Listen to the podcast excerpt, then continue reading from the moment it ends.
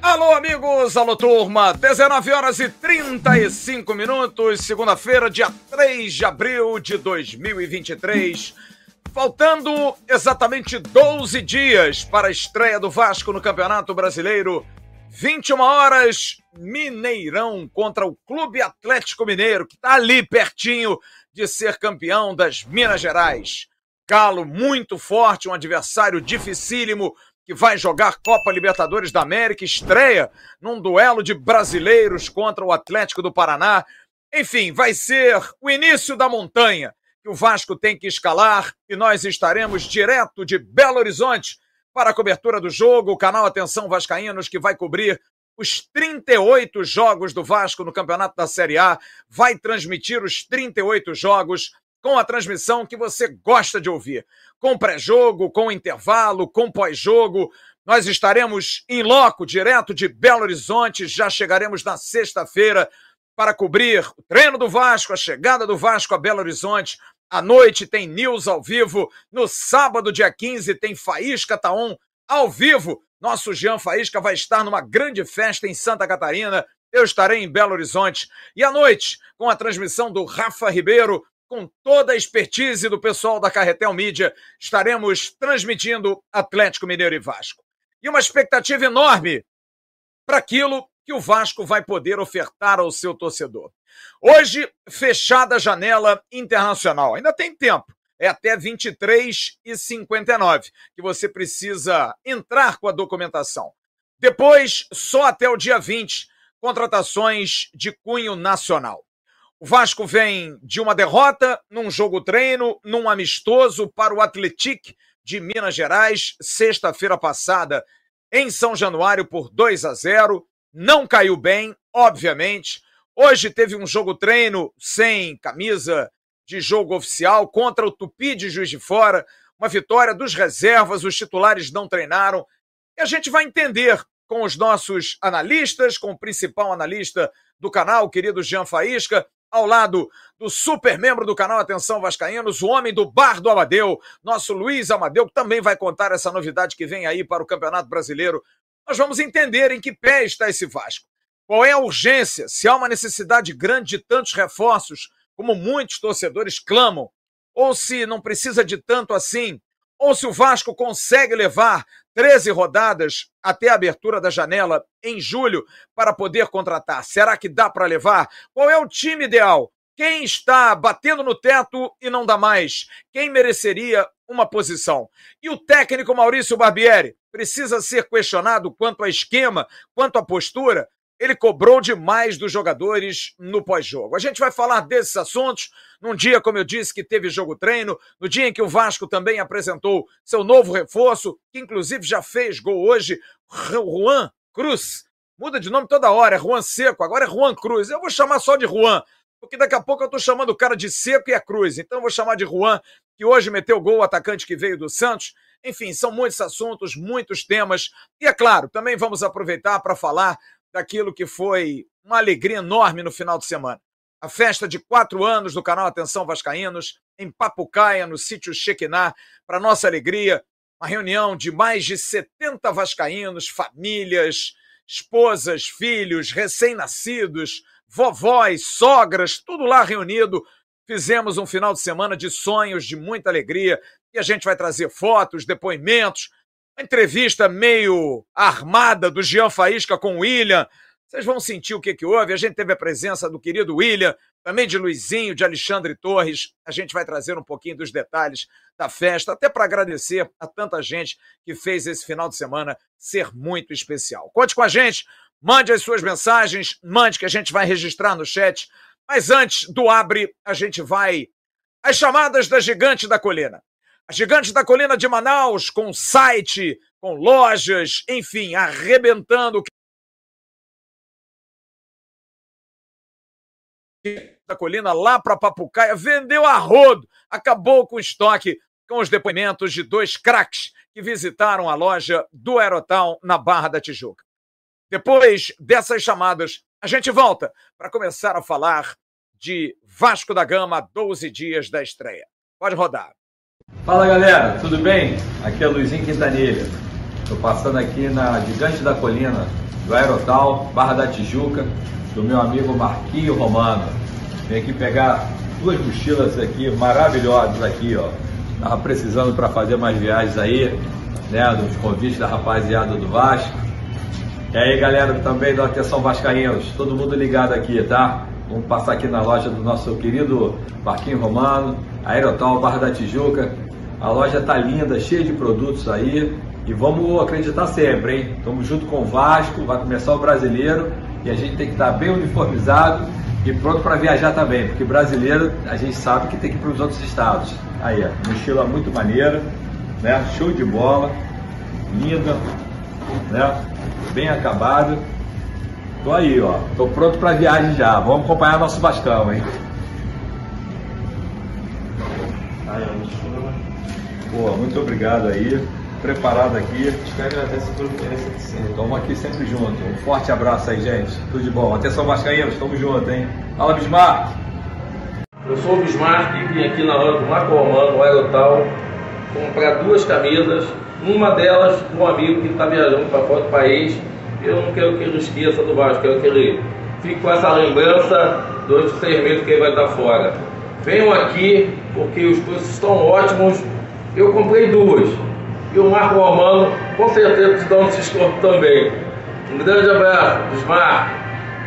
Legal, recado da Gigante da Colina de Manaus, que o Amadeu ama. O Amadeu adora Manaus. O negócio de Manaus, Gigante da Colina do Alas lá, é uma terra prometida, um negócio fantástico.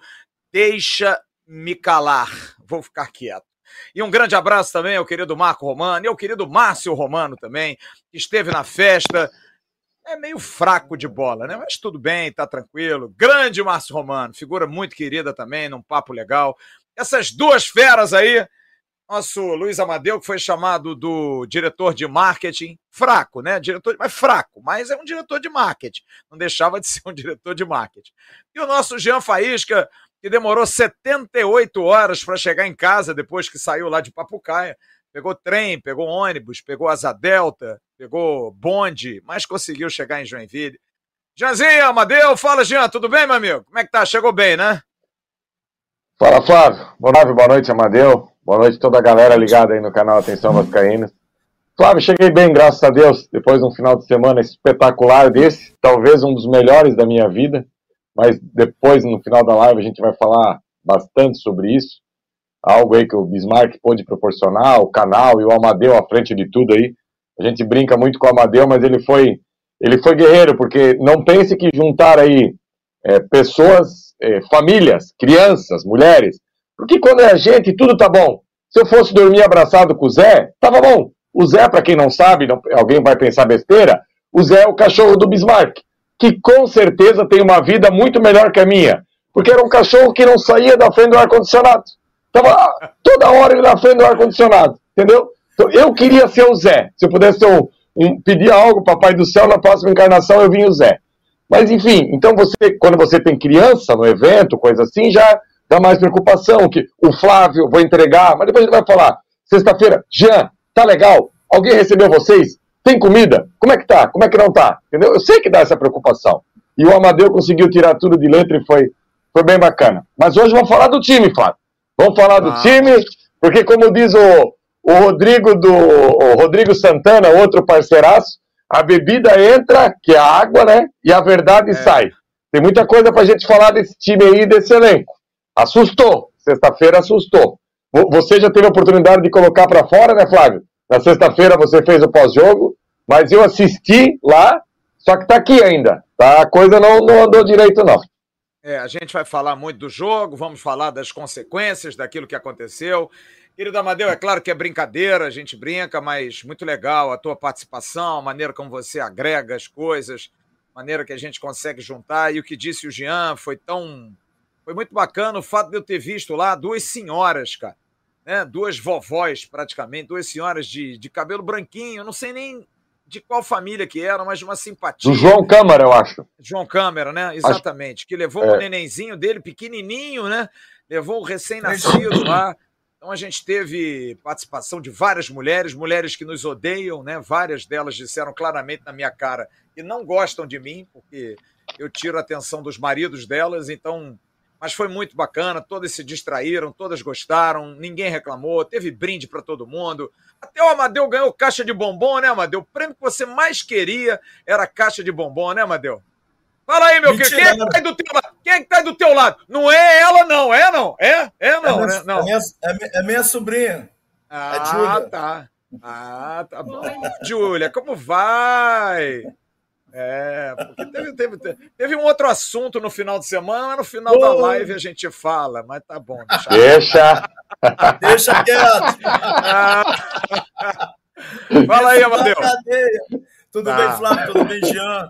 Pô, é foi um prazer estar com essa galera. Eu sei que nós vamos falar isso no final da live, mas foi muito bom. E o melhor de tudo, Flávio, sabe o que foi? É ser reconhecido à noite pelo Bismarck. Madeu, obrigado por tudo. Eu falei, eu que tenho que te agradecer, Bis, por ter juntado essa galera, a galera do Atenção Vascaínos, os ex-jogadores que nós já sabemos, né? Luizinho, Torres, William, Bismarck. Olha só que time. Aí eu, até ia estar nesse gol, mas eu tive um problemazinho aqui no Pubs Aí eu não pude entrar em campo, porque aí o, de, o departamento médico me vetou lá no sábado. Mas vendo o Jean fazendo um golaço com o passe do, do nosso craque William, aí a festa ficou linda, né, Flávio? Boa, Boa noite, foi um prazer estar com vocês lá, cara. Foi maravilhoso. E vamos falar de Vasco. Vamos embora, vamos falar de Vasco. Bom, o Vasco fez na sexta-feira um jogo treino. Na verdade, não é um jogo treino. Foi um amistoso que teve súmula, teve arbitragem, camisa, enfim transmissão da Vasco TV, porque descortina ainda mais. E o time que começou, Léo Jardim, Paulo Henrique, eh, Robson, foram as duas novidades, porque tanto Puma como o Capasso ficaram de fora. Léo e Piton, Rodrigo Andrei Santos, Jair, Alex Teixeira, Pedro Raul e Gabriel Peck. Entraram durante a partida eh, Orediano no lugar do Peck, o Marlon Gomes no lugar do Jair, o Figueiredo no lugar do Alex Teixeira, Barros e PV nos lugares de Rodrigo e Lucas Piton. O Vasco perdeu por 2 a 0 e causou uma, uma estranheza, principalmente, o jeito como. Porque até no primeiro tempo, até o time tentou, né? Não com tanto brilhantismo, mas ainda tentou, mas depois deu uma apagada, deu uma segurada estranha. Alguns jogadores entraram nitidamente com freio de mão puxado, e ficou aquela dúvida, que foi até levantada pelo nosso Walter Coelho, membro também do canal no pós-jogo aqui. Será que os caras não tiraram o pé em função de estar aí a 15 dias de uma estreia no Campeonato Brasileiro? Será que o suficiente é, é, era apenas treinar e, e, e, ter uma atividade, não era? E o que, que aconteceu depois do jogo? Eu trouxe ontem no Boletim AV, porque a gente mesmo viajando e fora, a gente está apurando, de que houve uma, um mal-estar muito grande depois do jogo.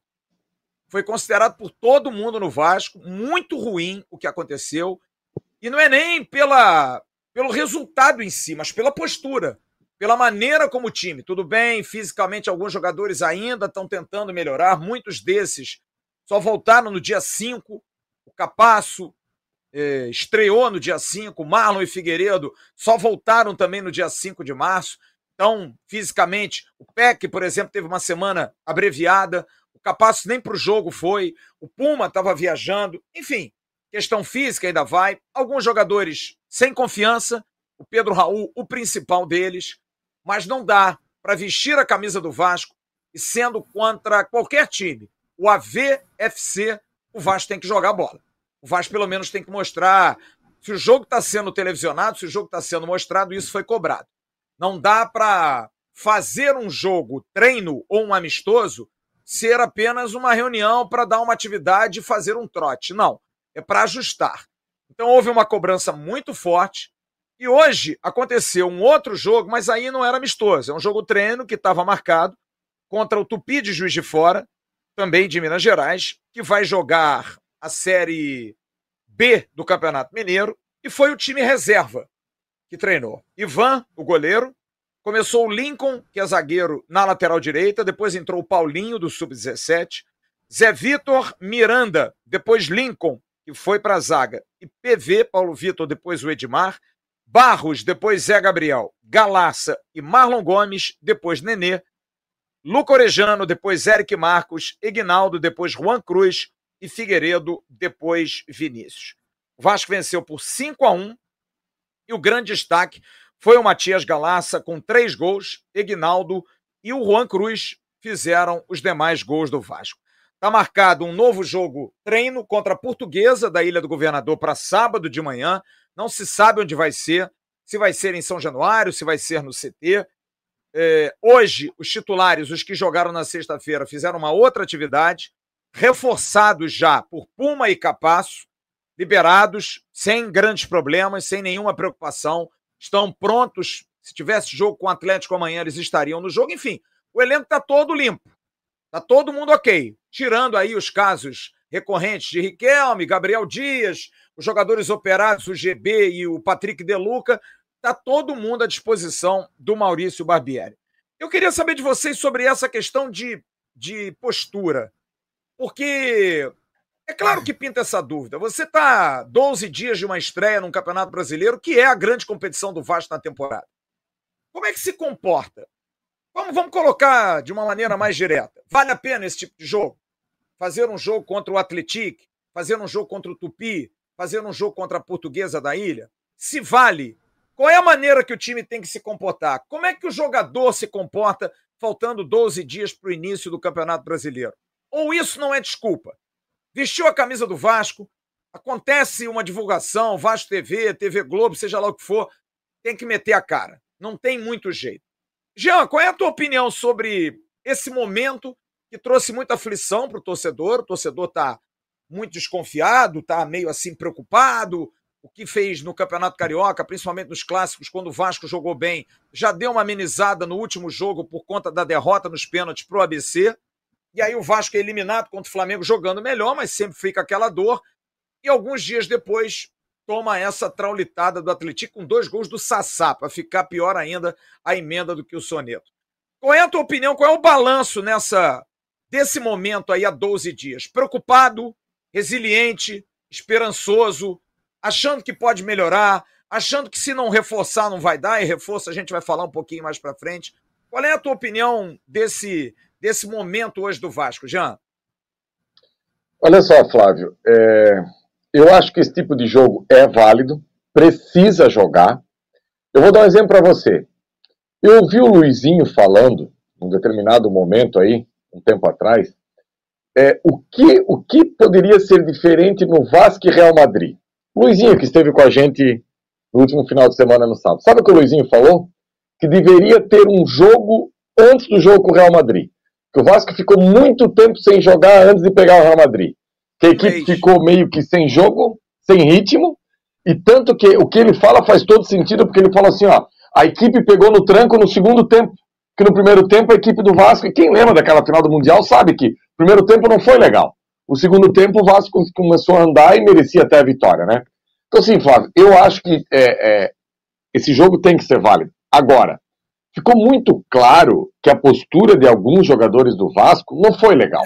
E assim, quando você traz a informação que o vestiário teve cobrança, eu, eu fico mais tranquilo. Porque assim, teve um determinado momento, Flávio, que a câmera da Vasco TV no segundo tempo, 10, 15 minutos, ela filmou os jogadores atrás da trave, ali perto da estátua do Dinamite. Ali eles estavam aquecendo, né? Naquele canto. E a cara dos jogadores era de quem, meu Deus do céu, sexta-feira à noite, contra o Atlético, sem público, o time está empatando e o cara não coloca eu para jogar. Eu vou jogar quando? A cara dos caras era isso. E aí eu acho que foi um, um erro do Barbieri. No intervalo do jogo, ele já deveria ter dado esse vestiário. Oh, oh, gente, o, porque hoje tem que ter esse, esse discernimento que o mundo está assistindo quando é um jogo transmitido pela internet. Não é o público local aqui. É qualquer cara em qualquer lugar do mundo acessa e assiste o jogo do Vasco. E as substituições, Flávio, essa galera que não estava jogando, os que entraram, o time foi mais para trás ainda, meu Deus do céu. Olha, a gente não vai citar nome aqui, porque mas teve cara que entrou e ele sabe. Quem entrou mal sabe. Parecia que estava dormindo, Flávio, ou estava fazendo um favor. E assim, é cara que podia estar tá disputando a titularidade, é cara que podia estar tá entrando mais nos jogos, mas assim, a, alguma coisa não estava legal, Flávio. Sexta-noite, assim, parecia que alguma coisa não não estava legal. Então, eu acho que tem que fazer esse tipo de jogo, tem que colocar os caras para jogar. A única coisa que eu fiquei curioso, Flávio, e se tem algo que eu gosto de assistir duas, três vezes, é entrevista coletiva. É quando o Barbieri diz que tem que ter uma mudança de rota. Essa mudança de rota ou é nome ou é esquema. Não tem outro. Não tem outro. Ou ele muda alguns nomes nessa equipe considerada titular, ou ele muda o esquema que ele está usando, que eu acho que não é fácil, porque ele, ele usa esse modelo do jogo posicional há um bom tempo. Eu não sei se ele vai abrir mão disso. O que eu acho é que acho que alguns jogadores vão começar a perder a posição de titular na equipe do Vasco. É, e aí a dúvida é, é saber quem. Porque eu vejo apenas um jogador hoje em condição do time titular. Vamos escalar o time titular do Vasco hoje. Se o Vasco jogasse amanhã contra o Atlético, o Vasco entraria em campo com Léo Jardim, Puma, Capasso, Léo e Piton. Rodrigo, Jair e Andrei. Peck, Pedro Raul e Alex Teixeira. Quem sai desse time? Quem daria vaga a alguém? Qual seria a opção hoje de sair desse time? E aí vem a velha dúvida de peças de reposição. Porque desse time aí, o único que não está no script, ou não estava no script, é o Gabriel Peck. Porque o Vasco contratou o Luco Orejano. Esse time tinha que ser esse time com o Luco Orejano, Pedro Raul e Alex Teixeira. Talvez, talvez, o Marlon Gomes no lugar do Rodrigo, que era o meio-campo dos sonhos do torcedor. Andrei, Marlon e Jair. Todo mundo falava sobre isso. Aonde mexer?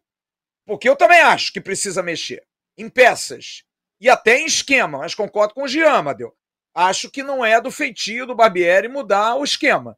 Acho que vai ser difícil também. Talvez, porque teve um jogador que chamou muita atenção no treinamento de sexta-feira, e para mim foi dos melhores em campo, o lateral direito, Paulo Henrique.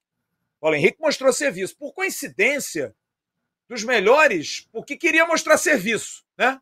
Porque não estava na zona de conforto, porque quer jogar. Como o Robson também. Para mim fez um bom jogo. Segundo gol do Sassá ali, ele meio sassaricou na frente do Sassá e não conseguiu tirar a bola, mas acho que no contexto foi até bem. Por coincidência, os dois que. Opa, é minha chance.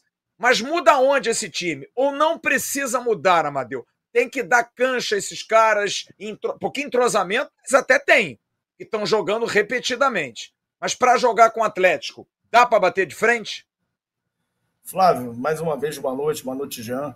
Eu mudaria, eu tiraria o PEC e colocaria o Orelha. Eu, eu, eu, colocaria ele. Com relação ao Rodrigo, eu não tiraria o Rodrigo no jogo lá em Minas contra o Atlético.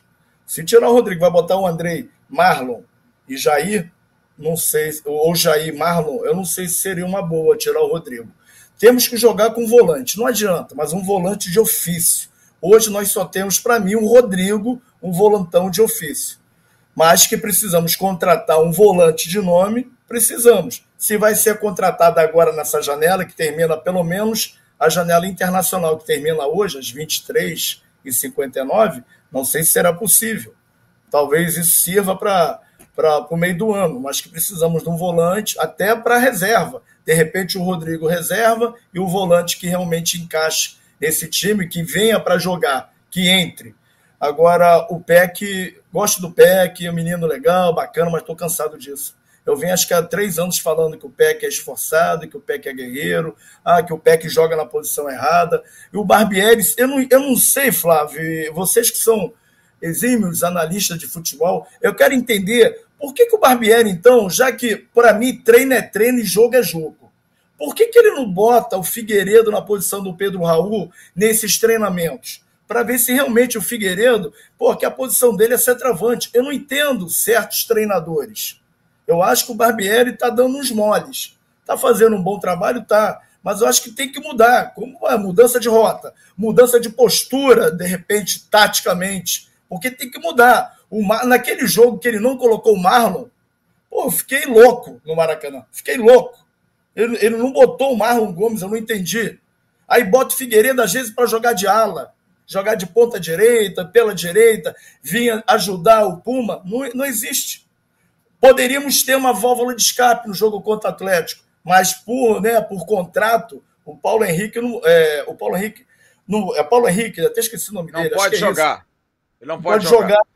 Pode jogar. Eu jogarei ele numa segunda linha. O cara corre, o cara entrou bem. Eu não vi o jogo na sexta. Eu fui ver depois, depois que eu digo, hoje, depois que eu fui ver o jogo na íntegra. Então, um cara que pode dar algum, alguma diferença naquele lado direito. Que o Puma é grande jogador, excelente jogador. Mas às vezes vamos precisar de uma válvula de escape. Agora, eu acho, tá? Se entrar com o Andrei, Marlon, Jair, Alex Teixeira, eu acho que o Vasco vai perder um pouquinho nesse meio campo. Porque o time do Atlético ah, ganhou só de. Foi jogo duro lá com, com o time lá com o América Mineiro, fez jogo duro com o Atlético na semifinal do Mineiro. Gente, é Atlético Mineiro, como eles devem imaginar, é o Vasco da Gama. Então vai ser um jogo grande, jogo de, de cachorro, jogo de cachorro grande mesmo, de raça. Então eu acho que o Vasco jogando fora de casa vai ter que ter uma postura diferente do que jogar dentro de São Januário, dentro do Maracanã. Porque o time do Atlético não é um time bobo, é um time experiente. Vem Paulinho, vem Hulk, tem uma galerinha ali boa ali. Então eu acho que o Vasco vai ter que ter um jeito. Eu acho que eu, eu entraria com o Rodrigo e tiraria o PEC. Eu, eu, Engraçado, gente. Eu fico discutindo algumas coisas. João, o Jean pode me, me corrigir. A gente cismou no futebol brasileiro, e eu tô, eu tô assim, matutando, o Amadeu estava falando. O Arthur, atacante do Bragantino, era jogador do Palmeiras. Acabou de ser recontratado pelo Palmeiras como sendo um jogador. Honestamente, eu não consigo ver essa bola. É bom jogador, tá? Não é um jogador desprezível. Mas esse negócio de ponta de pé invertido, eu fico fazendo um exercício de memória, eu não consigo ver um jogador no Brasil jogando aqui dentro que consiga render dessa forma. Não consigo ver. E eu, eu explico isso aqui mais uma vez. Foi razão até de uma reclamação que eu fiz aqui na sexta-feira. Eu fui ao treino na sexta, na terça. E eu vi coisas do treino que eu falei: opa, porra, que bom, aproximação, bola no fundo, cruzamento com o pé certo. O que, que é o pé certo? É a bola esticada por Orejano no fundo, Orejano meter, porque ele treinou, não treinou o pé, de pé direito. É a bola esticada do Andrei nas costas do lateral pro Alex Teixeira, ele cruzar de perna esquerda. E aí sabe o que, que acontecia? O Pedro Raul chegava em todas. Claro! Era óbvio isso, porque o centroavante chega no time da bola. Porque se o cara corta pro pé dele certo, a defesa se arma e mata o centroavante. Então, Pedro Raul, que foi até um comentário que o Jean fez outro dia aqui, o Pedro Raul ele está sendo criticado de uma forma, na minha opinião, até razoável, porque ele realmente tem, tem demonstrado muita insegurança, mas acho que muito por conta dessa esquematização. Porque, Jean, eu não vejo o Vasco errado nas peças. Eu acho que o Vasco tem um bom time de futebol. Eu vi cinco jogos do Vasco esse ano nos clássicos, muito bons. Em todos os jogos, o Vasco jogou um grande futebol. Talvez o primeiro jogo da semifinal tenha sido mais abaixo. Mesmo assim, foi 3 a 2 O Vasco buscou, fez 1 a 0 o Flamengo virou, o Vasco foi atrás. Enfim, competiu. É, mas eu acho que essa questão das peças, do ponto invertido, como é o Arthur, eu acho que está manjado, Jean já tá man... não é que esteja manjado de um time de 100 dias, mas tem antídoto e a minha preocupação é variação, cara. É ter uma variação. Eu falei isso aqui na sexta-feira, um, um, treinador de futebol, amigo meu, falou assim: Flávio, onde é que tá o Paixão, centroavante, o atacante do Vasco? Eu falei assim: tá lá. Que, que o Paixão não joga mais do Vasco? Porque o Paixão não é o craque da bola, não, tá? Aí eu falei: não sei, cara. Eu falei, cara, sabe o que, que eu não entendo do futebol brasileiro hoje? é que você jogar com o pé invertido, tudo bem. Hoje, até na base, ele me disse isso. Até na base, você não quer, você não consegue tirar os moleques. Os moleques querem jogar de pé invertido. Virou uma moda, o canhoto jogar do lado direito, o destro jogar do lado esquerdo. Aí você inverte os moleques, os moleques jogam mal, não conseguem jogar. Aí o que, que acontece? A gente tem uma, uma dificuldade de ter um cara com o pé certo. Ele falou, porque se entra o paixão, imagina o meia o meia domina a bola, se coloca na posição do meia e tá no meio de campo, você tá olhando para frente, os atacantes estão lá. Você vai enfiar uma bola para um atacante com o pé direito do lado direito, não é muito mais fácil do que enfiar para um cara de pé esquerdo do lado direito? Claro que é. Porque se você mete no fundo para ele para ele correr, ele não vai cruzar com o pé direito. Se você mete no pé esquerdo dele, você já mete na diagonal para o zagueiro tirar. Agora, pro ponta com o pé certo, ou pro atacante, seja lá quem for, que Donizete, por exemplo, não era ponta. Era um segundo atacante de pé direito. Você mete a bola por cima, o cara chega com o pé direito. Ou não. Ele pode cortar para dentro. E se ele é ambidestro, ele bate de canhota. Eu acho que essa variação, Jean, não é nem esquema. Eu acho que é peça, cara. É ter uma variação de peças, de, de repente, de posicionamento em campo. Porque eu volto a dizer aqui, eu sei que tem muita gente, eu, sei lá, não estou muito preocupado com isso. O time do Vasco é um bom time de futebol. Nós conseguimos montar um time competitivo. O que o Rodrigo jogou sexta-feira, eu sou o primeiro a botar a mãozinha aqui. O Rodrigo, para mim, hoje não sai do time do Vasco. O Rodrigo é titular absoluto do time do Vasco. Ótimo volante, jogando simples, tranquilo. Para mim é gato. Negócio de 20 anos, na ele tem 30. Agora, você não acha, Jean, que é mais do que uma mudança de esquema, de é, é, é posicionamento de peça? É trazer o Orediano um pouquinho por dentro, é, é, mexer um pouco nos volantes, não colocar o Jair para ir tanto, deixa o Jair mais atrás e libera o André, sei lá. Ou Puma, que é um jogador agudo, jogar mais numa linha na frente. Você traz o Rodrigo e mete três zagueiros, entre aspas. Essas variações com as peças que estão em campo, não é possível fazer? Olha só, Flávio. É, eu até comentei no, encontro lá final de semana que uma vez eu estava numa, numa coletiva do Rogério Zimmermann que é técnico do Brasil de Pelotas. Meu Deus, eu acho que o técnico que mais dirigiu um time no Brasil é o Rogério Zimmermann no Brasil de Pelotas, que aliás está na Copa do Brasil ainda, né? É... E ele falou uma vez numa coletiva o seguinte: esse negócio de ponta de pé invertido ou ponta é, com o pé bom é, vai do momento que você está levando vantagem. Quer começar com o Peck pela direita e o Alex, por exemplo, pela esquerda? Ok. Só que deu 20 minutos do primeiro tempo. O Peck não deu um chute no gol cruzado. O Alex não deu um chute no gol cruzado. O lateral não. Porque assim, uma das, das possibilidades de você jogar com alguém do pé trocado é trazer para dentro, abrir o corredor e o lateral ir embora para cruzar. Aí o lateral não passa também. Não tem razão de existir. Não tem razão de existir. Aí você pega e troca. Peck, Alex, vem para cá. Mais 15, 20 minutos. Levou vantagem? Mantém. Não levou vantagem? Troca. Até para trazer um desconforto para o adversário, Flávio. Senão fica muito tranquilo, muito manjado, sabe? E eu vejo, eu vejo que na, na equipe do Vasco, e aí, Flávio, que surgiu um, um, um problema nessa equipe do Vasco. Porque assim, ó, é, o Rodrigo era uma, uma peça completamente descartada antes de começar o ano. Não adianta dizer que não, porque era. Era, o Rodrigo era um descartável. E daí, o Vasco traz o Jair e tem a possibilidade da volta do Andrei. Só que nós temos que bater nessa ferida. Jair e Andrei não tá legal. Não tá legal. As coisas não estão acontecendo. Nem para um, nem para outro. Sabe? Hoje, Flávio, olha que maluquice. Do, do trio de meio de campo do Vasco, o que é titular absoluto é o Rodrigo hoje. Se, você tirar o, se você tirar o Rodrigo, a torcida do Vasco tem um, um treco. É só você olhar nas redes sociais quando ele saiu contra. E eu tenho certeza que se você tirar o Jair ou se você tirar o Andrei, não vai ter esse clamor. Não vai ter. Sabe? Porque as coisas não estão acontecendo para eles.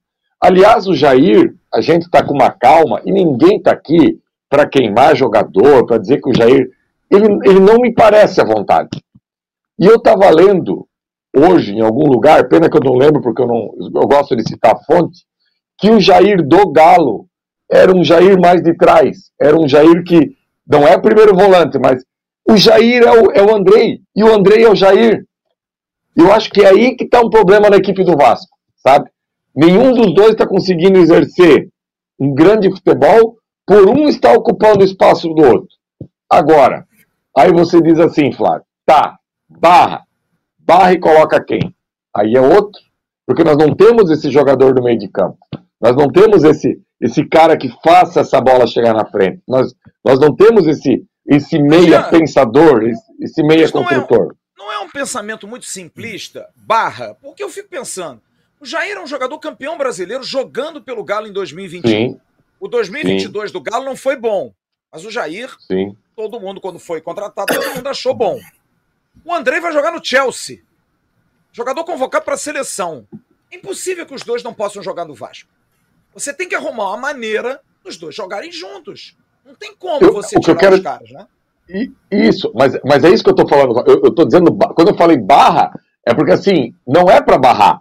Porque nós não temos gente de qualidade pro lado de fora que você vai dizer, barra que esse aqui vai cacifar. Vai... Não tem. Não adianta que não tem. Aí, Flávio, cabe ao Barbieri arrumar um posicionamento para esses caras para melhorar isso aí. E isso, isso para mim é, é claro. Do jeito que está hoje não está legal. Mas nós não temos a quem recorrer, Flávio.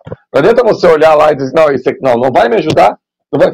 O, o, agora, esse meio de campo, Flávio, que nós falamos aí que era o meio de campo dos sonhos, ele também não jogou dois jogos, né? Foi um só e, e acabou. Eu acho que poderia ser mais testado. Só que agora você tirar esse pilar de segurança, que é o Rodrigo, às vésperas do Campeonato Brasileiro, de jogo contra Galo, de jogo contra o Palmeiras, é complicado. Não é fácil, sabe? Então, por isso, Flávio, que passa por contratação. Eu estou dando toda essa volta aqui para falar isso. O Vasco precisa de contratações. Não adianta, gente. Com esse elenco que está aí, a gente vai passar perrengue. Eu espero que essas 13 rodadas sejam um risco calculado. Eu falei no nosso grupo hoje.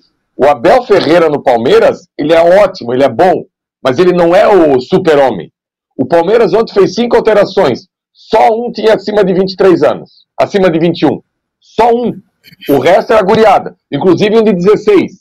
E olha o que está acontecendo com o Palmeiras. Não está fácil.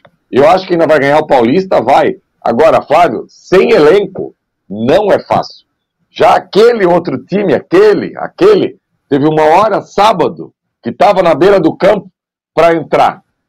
Everton Ribeiro, Gabi, Vidal e Felipe Luiz. Eu vou falar um negócio para ti, Flávio. Eu quase caí do sofá. Porque assusta, né? Aquilo ali para entrar assusta, cara. Então é isso. A gente precisa de contratações. Isso eu acho que está bem claro para mim. Agora, a minha dúvida é: hoje, qual é a maior urgência, a volância ou a meia? Eu vou pela meia. meia. Eu acho que a meia, meia para mim é a maior urgência. Meia. Agora, eu vou fazer aqui o advogado do diabo de novo. Eu acho que o meia tá dentro do Vasco. E aí volto a falar. E eu gosto muito do trabalho do Maurício Barbieri. O Barbieri faz um trabalho no Vasco bom. Nós jogamos cinco clássicos batendo de frente. Ele cometeu erros, os clássicos. Ele errou, os clássicos. Mas, por exemplo, ele pariu aquela escalação contra o Fluminense que todos nós, quando vimos do papel, o que, é que a gente pensou cinco minutos antes? Danou-se. Vamos tomar um sacode com Rodrigo Barros e Galarça no meio-campo. Pois bem, o Fluminense, que sábado no primeiro tempo dominou o Flamengo e não ganhou o jogo, não deu um chute a gol contra o Vasco naquele dia. Para mim, é fruto do trabalho. Agora, não dá para ser trabalho de um jogo, dois jogos. Então, eu acho que o que está faltando ao Barbieri é a mudança de rota que o Jean tá falando, Amadeu. Essa mudança de. Pega o Orediano, bota por dentro. Como ele já jogou duas, dentro. três temporadas no Vélez. Ou então faz uma coisa: tira o Orediano e tira o Peck, bota o Marlon Gomes. Faz quatro. Bota o Marlon Gomes como uma linha de quatro, um, um primeiro volante três ali na frente. Posicionando os caras corretamente. Andrei, você é na esquerda. Jair, você é por dentro. Marlon, você pela direita. Não sei. Fazer alguma coisa que dê ao time consistência no meio-campo. Porque eu sou honesto para vocês, para mim o maior problema do Vasco é o meio de campo. Eu confio no ataque do Vasco. Eu acho que o Alex Teixeira tá jogando para burro e eu acho que o Pedro Raul vai meter muito gol no Campeonato Brasileiro, não tenha dúvida. E a nossa defesa, não tenho preocupação. Eu acho que é uma defesa firme, que erra, que tenta. Eu acho o negócio do goleiro, acho um exagero. Eu acho que Capaz está começando agora, né? Léo e Piton muito bem, o Puma muito bom, enfim. Se a gente tem um meia criativo, eu acho que tudo vale. Mas se você não tem, como fez o Barbieri no jogo do Fluminense, ele não tinha um meia. Nós não jogamos bem? Agora, sempre contra times que estavam propondo o jogo. Por isso que eu confio num bom jogo em Belo Horizonte. Porque a gente vai ser esmurrado pelo Atlético. E eu acho que o Vasco de hoje gosta de ser esmurrado pelo Atlético. O problema a gente vai botar já já na, na tela é a gente ver a tabela. Por exemplo, na terceira rodada, vocês acham que o Bahia vai vir para cima do Vasco aqui no Rio? Não vai. Não vai. Vai vir fechado. E aí, contra time fechado que o Vasco tem que propor jogo, o Vasco não consegue jogar.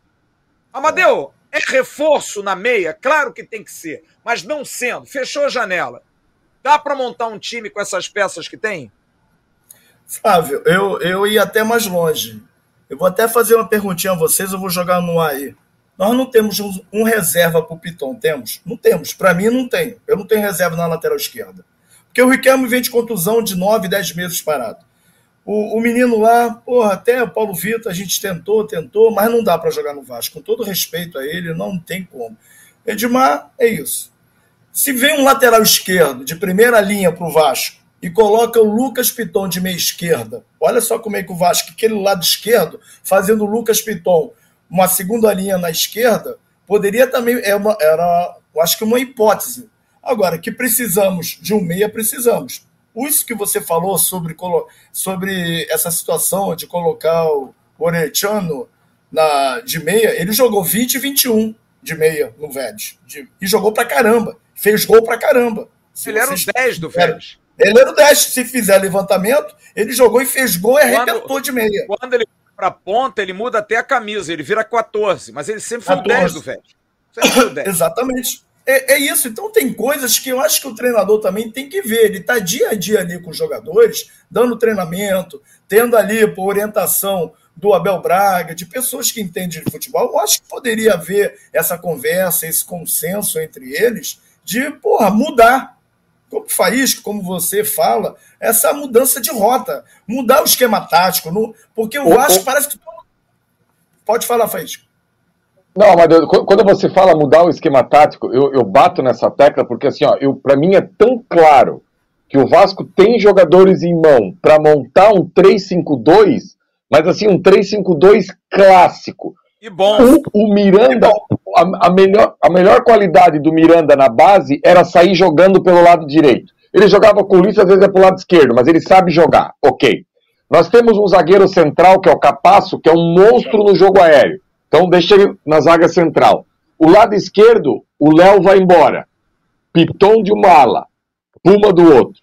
Você faz ali a, a, a trinca do meio de campo e na frente saca o PEC. Eu tiraria o PEC, deixava a trinca do meio de campo e na frente Alex como um segundo atacante e Pedro Raul centralizado.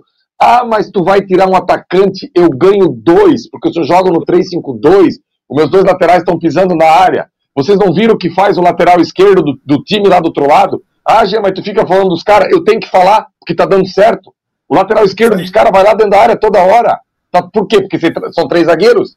Vocês imaginam o Piton com, com, com capacidade para poder ir para o ataque toda hora, sem, sem muitos cuidados defensivos, entendeu? Deixar o Piton. Empurra o Piton, empurra o Puma, mas Aí, aí sabe o que me deixa assim? Pô, eu fiz um amistoso contra o Atlético.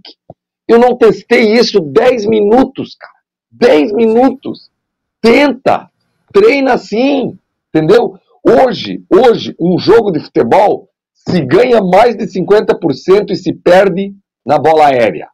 Bola parada. Isso é, isso é um fato, são números. Aí nós, nós teríamos, por exemplo, numa, numa bola aérea ofensiva ou defensiva. Miranda, zagueiro, Capasso zagueiro, Léo zagueiro, Jair bom no jogo aéreo, Andrei bom no jogo aéreo, Pedro Raul bom no jogo aéreo. Pô, nós teríamos Pumita bom no jogo aéreo, toda hora chega na cabeça. Então, assim, pô, parece que está desenhado, mas testa, tenta. Qual o problema de, de ter esse tipo de jogo? A minha Sabe, eu acho que tem a minha preocupação é o tempo. Eu acho que agora para a estreia. E eu me lembro, eu me lembro, eu não sei qual foi o treinador do Vasco que tentou fazer isso, botou um esquema 3-5-2. Não mudou o esquema, botou o Miranda, eu acho que foi de lateral direito, contra o Galo, lá em Belo Horizonte. O Vasco faz 1 a 0 um golaço do Benítez, eu acho que de bicicleta, um gol desse. O Benítez faz um isso. gol lindo lá. o Vasco toma de 5 do Atlético. O Vasco toma de 5. Foi um esquema é. montado, não deu certo porque foi em cima do laço. E jogar contra time bom, você montar. Eu acho que agora, para sábado que vem, Mas, eu assim... acho muito arriscado, Jean. Muito arriscado. Não, eu, eu, te entendo, Flávio, mas tem um plano B durante o jogo. Só que assim, ah, ó.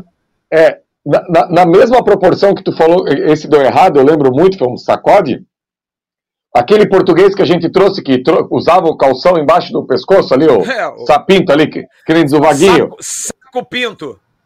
Saco Pinto. O Saco Pinto meteu três zagueiros contra o São Paulo no Morumbi. A gente empatou o jogo, só não ganhou porque o Jadson Vieira lá foi sair jogando igual a cara dele lá, entregou a bola e saiu o gol. Senão, e, e paramos o São Paulo no Morumbi, e um São Paulo que estava lá em cima. Então, assim, eu só acho que tem que ter um plano B. Eu, eu, o, o, que eu vejo hoje, Flávio, é que o Vasco está previsível. É isso que eu quero falar.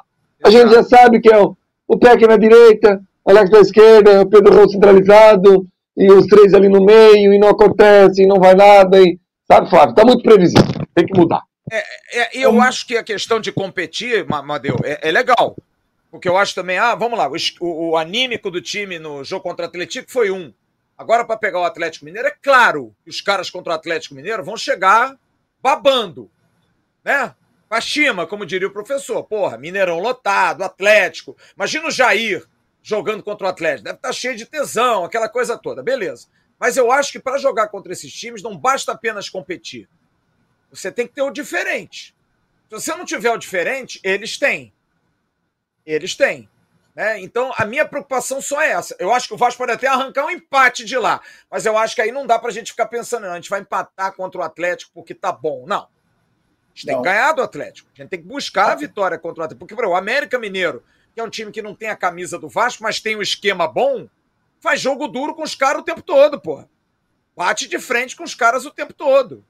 Aliás, o Benítez fez um gol no sábado espetacular, né? O chute que ele deu, bola fez uma curva, matou o goleiro do Galo. Ah, se é o Léo Jardim. Fala aí, Amadeu. Flávio, às, ve às, vezes eu, eu fico pensando aqui com meus botões. É, o Barbieri tá fazendo um bom trabalho? Sim, tá. Só que tem algumas teimosias. Eu não sei se isso é do treinador brasileiro. Ah, mas o cara é jovem, o cara é estudioso. É, pato palma para ele, não tem problema nenhum. Mas por que, que o, o, também o jogador dentro de campo pô, olha só, isso aqui não tá, não tá dando certo, galera. Vamos tentar mudar aqui o jogo. Eu não vejo jogador hoje no futebol brasileiro, não estou falando só do Vasco, não, mudar um jogo, como era na nossa época, década de 80, década de 90, que os jogadores não estavam indo bem no primeiro tempo, nos primeiros 15 minutos, e hoje você ainda tem uma parada técnica. Na pô, década de 80, década de 90, 2000, não tinha parada técnica. Então, os caras, mesmo eles dentro de campo, mudavam a situação do jogo. Lógico, vinha o intervalo, tinha treinador que realmente fazia aquela mudança. E hoje eu não vejo isso nos jogadores. Eu não vejo o jogador brasileiro ter essa autocrítica dentro de campo. Não, vou mudar Iniciativa. aqui. Não tem. Iniciativa. Não tem. Exatamente, não tem. Então isso às vezes me deixa triste. Quando eu vejo um atleta de, pô, de alta performance, atleta pô, de primeiro escalão, jogando no. Porra, o Vasco, pô, tá jogando no Vasco. A camisa do Vasco pesa? Muito. Pesa, pesa e pesa muito. Uma coisa é você jogar no Bragantino, uma coisa, com todo respeito ao Botafogo, e outra coisa é jogar no Botafogo, a gente sabe disso. Eu estou falando do Pedro Raul. Torço muito pro Pedro Raul. Acredito que ele vai arrebentar também esse ano. Vai fazer mais de 20 gols e vai dar um cala-boca na torcida. Porque essa coisa tá ficando chato do torcedor vascaíno. É Léo Jardim, é Pedro Raul, que o Vasco não vem jogando bem, não jogou nos treinos contra o Atlético, não jogou. Mas o campeonato não começou, gente. Treino é treino, jogo é jogo. Que o Barbieri deveria, como o Jean falou, no treinar com 3-5-2, com 4-4-2, ter uma variação tática dentro do jogo. Pô, o Vasco foi o que o Faísca falou. Ah, não está dando certo o esquema que o Vasco entrou em campo. Vamos mudar isso durante o jogo. Vamos tentar. O Vasco massacrou o Flamengo no segundo jogo. Eu estava no Maracanã e vi. Falta de sorte, a bola não entrou. O Vasco massacrou o Flamengo. O Flamengo não fez nada. Então, essa camisa aqui, a gente não pode ter medo de Atlético Mineiro. Eu não quero ter medo de Palmeiras, de Flamengo. Não vamos ter. Porque aqueles jogadores que estão no Vasco, tenho certeza que eles vão suar. Eles vão respeitar a camisa. E vão dar alegrias para a gente esse ano. Agora, eu sei, ah, a gente está 20 anos nesse ato aí de não ganhar nada, cai, levanta, fica na segunda divisão. Gente, vamos apoiar. É só isso que eu peço à torcida. Eu também, eu sou torcedor. Vocês acham que eu não. Pô, todos os jogos do Vasco eu vou, eu vejo como funciona. A torcida é fogo, ela apoia, tá ali. O Vasco subiu esse ano, sabe por quê? Porque a torcida estava lá. Se não tem torcida, o Vasco não sobe. E eu acho que essa galera que está lá é uma galera capacitada. Então eu acho sim que o Barbieri, às vezes, eu não sei, cabeça dura em algumas situações, tem que mudar, cara. Quer, quer, quer fazer, tá treinando? Então muda. Figueiredo, vem cá, ser travante. Pedro Raul, Vamos ver como é que vai agir. Porra, cara, não vejo. É, porra, ficaria naquele mesmo esquema. É 4, o... 3, 3. Oi, faz. O Amadeu, te, teve um lance, para mim, sexta-feira, que eu, eu fiquei com a pulguinha atrás da orelha com o Pedro Raul. Eu não vou descartar o Pedro Raul. Eu acho que o Pedro Raul, ele não é só gols, ele, ele funciona em várias partes do campo. Agora, um jogador sem confiança é um jogador a menos, independente do jogador. E teve uma bola no primeiro tempo que ele tinha a chance de finalizar, que ele travou, pulou por cima da bola e não conseguiu finalizar. Aquilo ali é típica jogada do jogador que está zero confiança. Zero. Mas zero, sabe, zero, zero. Por quê? Sabe por que, Faís? Porque eu acho que o Vasco deve ter isso. Pega o Pedro Raul, pega, pô, mexer com a cabecinha do jogador, cara. Tem um psicólogo, tem lá alguma coisa nessa parte emocional, conversa. O Abelão, experiente. Pedro, vem cá, vamos conversar aqui. E começa a apoiar o cara, ver, porque não é possível, gente. Em qualquer empresa, em qualquer empresa, tem a área a área emocional, a área do psicólogo, do terapeuta, para chegar, vem cá, o que está acontecendo? Não, vamos dar confiança ao profissional. Então tá na hora de alguém lá no Vasco pegar o Pedro Raul, pô, vamos conversar. Porque o cara é bom. É craque? Não. Mas o cara faz gol, foi vice-artilheiro jogando pelo Goiás. Só lembrar uma coisa, o Jean lembrou desse lance de sexta-feira, que aliás foi a grande diferença do jogo, porque o Sassá teve o um lance igual e fez. No jogo contra o Flamengo, o 3 a 1 e depois até não entendi, porque o Barbieri tira o Pedro Raul. Um minuto antes, o Pedro Raul teve uma chance muito parecida com essa que ele teve sexta-feira. Ele entra para bater no gol e ele não chuta. Ele não bate de primeira. E o Jean já falou isso aqui, a gente já falou algumas vezes. Ele fez 19 gols no Campeonato Brasileiro, dando um toque na bola. Então ele está sem confiança para bater no gol. E eu vi também uma coisa, Jean e Amadeu, na sexta-feira que me preocupou. E teve uma hora que a bola veio nele, o zagueirão do Atlético antecipa, ele cai no chão, ele dá um murro no chão. Sim. Não dá para ficar puto num jogo desse, o Pedro Raul. Toda hora. Não dá, Toda não hora. dá pra você ficar chateado, reclamando do juiz contra o Atlético, cara. Sabe? Porque você vai tomar porrada dos caras do Atlético, o Gustavo Gomes, na segunda rodada, vai meter dedo na tua orelha, vai fazer os diabos, cara. E ele sabe disso. Agora, eu acho que ele é o menor dos problemas. Volto a dizer, para mim, o problema está no setor de meio de campo, posicionamento. Porque eu vi na terça-feira o treinamento feito, quase um coletivo tático, em que as bolas chegavam para o Pedro Raul com marcação, porque não era treinamento de ataque contra ninguém. Era posicionamento, troca a bola, vai, volta, gira, Todas ele meteu. Tudo bem que treina, treino, né? Jogo é jogo. Agora, para mim é posicionamento. É o meia que precisa pifar o Pedro Raul para ele fazer o gol. É o ponta que vai chegar no fundo para cruzar com o pé certo, para ele chegar de frente e bater. Porque os pontas invertidos estão matando o Pedro Raul. Eu vou insistir nisso aqui. Estão matando ele, cara. Porque chega no fundo, o cara arma pro pé certo, a defesa gruda no cara. Porque também tem uma coisa: o zagueiro adversário sabe que o Pedro Raul é bom jogador. E o Jean também falou agora uma coisa aqui que eu disse. Eu vi todos os jogos do Vasco contra o Flamengo no campo e o jogo do Botafogo. O Pedro Raul é um puta de um jogador, cara. É um jogador de uma utilidade absurda. É porque a gente vê o jogador 9 fazedor de gol. Ok. Também acho. Mas a utilidade tática dele tanto é que quando ele sai no 3 a 1 ele mata a defesa do Vasco. Sabe por quê? Porque o Flamengo marcava a saída de bola e aquela rifada que o Léo Jardim dava, ou então algum zagueiro do Vasco dava, a bola casquinhada dele, matou. Porque ele não estava mais, a referência foi embora. O técnico português do Flamengo foi muito inteligente. Apertou a saída de bola do Vasco. O que, que o Vasco fazia? Entregava não conseguia sair direito, a bola voltava sempre. Com o Pedro Raul é uma preocupação. E outra coisa, apesar da fase difícil dele, ele é o artilheiro do Vasco no campeonato, ou no, na temporada. Tudo bem que com sete podia ter 12, porque aquele jogo lá do trem ele brincou de perder gol. Agora, é um jogador desprezível? Eu não acho. O problema para mim é a cabeça pensante. É o meio, e não entra na minha cabeça. Eu tenho um jogador do Chelsea e tenho um jogador que foi campeão brasileiro pelo Galo, e a gente está discutindo que os dois não podem jogar juntos. Não dá, cara. Tem alguma coisa errada. E eu acho que é o treinador. E acho que o Barbieri vê o jogo. Eu acho que ele vai ver o jogo. Eu tenho certeza. Porque quando eu recebo, e o Jean viu isso, no sábado, a informação, ó, pós-jogo foi brabo. Teve esporro, e a coletiva dele na sexta-feira, para mim, foi muito clara. Mudança de rota, mentalidade tem que ser diferente, atividade tem que ser levada mais a sério. Eu falei, opa, esse cara não gostou. E que bom que ele não gostou. Porque se ele vem com aqueles papos que tem treinador que acha que a gente é otário, jornalista e, e torcedor, tá, não, foi tudo bom, nós jogamos bem, foi ótimo, maravilhoso e foi uma merda. Sexta-feira foi uma merda, concordamos com isso? Foi muito ruim, por mais que seja um jogo treino.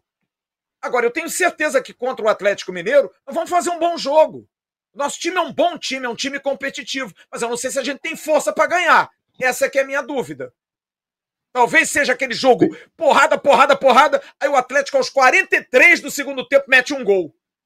É isso. A gente vai meter uma bola na trave, a gente vai passar raspando, o Atlético não vai chutar, a galera do Galo vai vaiar, aí no final os caras metem um gol. Que a gente não tem a força para matar o jogo que é um jogador diferente. É o diferente que eles têm, que é o Hulk. Principalmente que é o Hulk, que é um grande jogador. Jogador maravilhoso. Aliás, hoje eu perguntei ao doutor Gustavo, perguntei ao doutor Gustavo Capasso. Tá bem? Falei, porra, precisamos do Capasso para marcar o Hulk, hein, doutor? Recupera o gringo aí, pelo amor de Deus. É brabo jogar contra o Hulk, hein, Jean? Vai ser brabo jogar contra esse bravo. cara, hein? Brabo. Agora, eu tenho comigo, Flávio, que esse time do Vasco as melhores partidas do Vasco no ano foram contra os adversários mais difíceis. Porque vai muito que, que esse time ele não pode tirar o pé.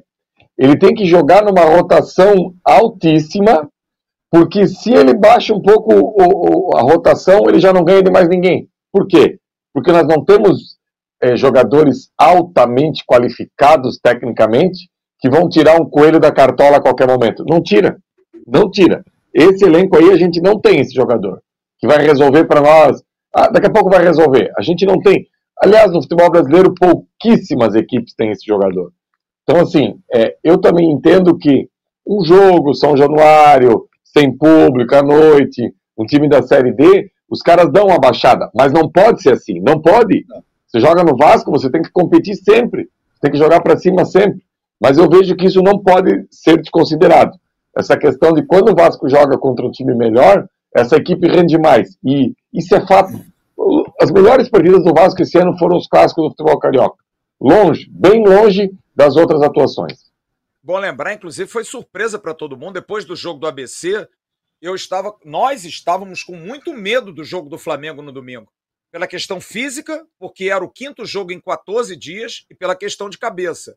E o Vasco fez ah. um baita jogo. Baitíssima jogo o... do Flamengo sem problema físico e com cabeça para ganhar. Diga, Gê. Outra coisa, outra coisa. Isso, isso, isso dói o que eu vou falar agora, mas é um fato. O único clube grande do Brasil que no dia de hoje, 2 de abril, 3 de abril de 2023, tem uma competição só para jogar o Vasco. O único, o único. Sim. E o Vasco tem que saber tirar proveito disso.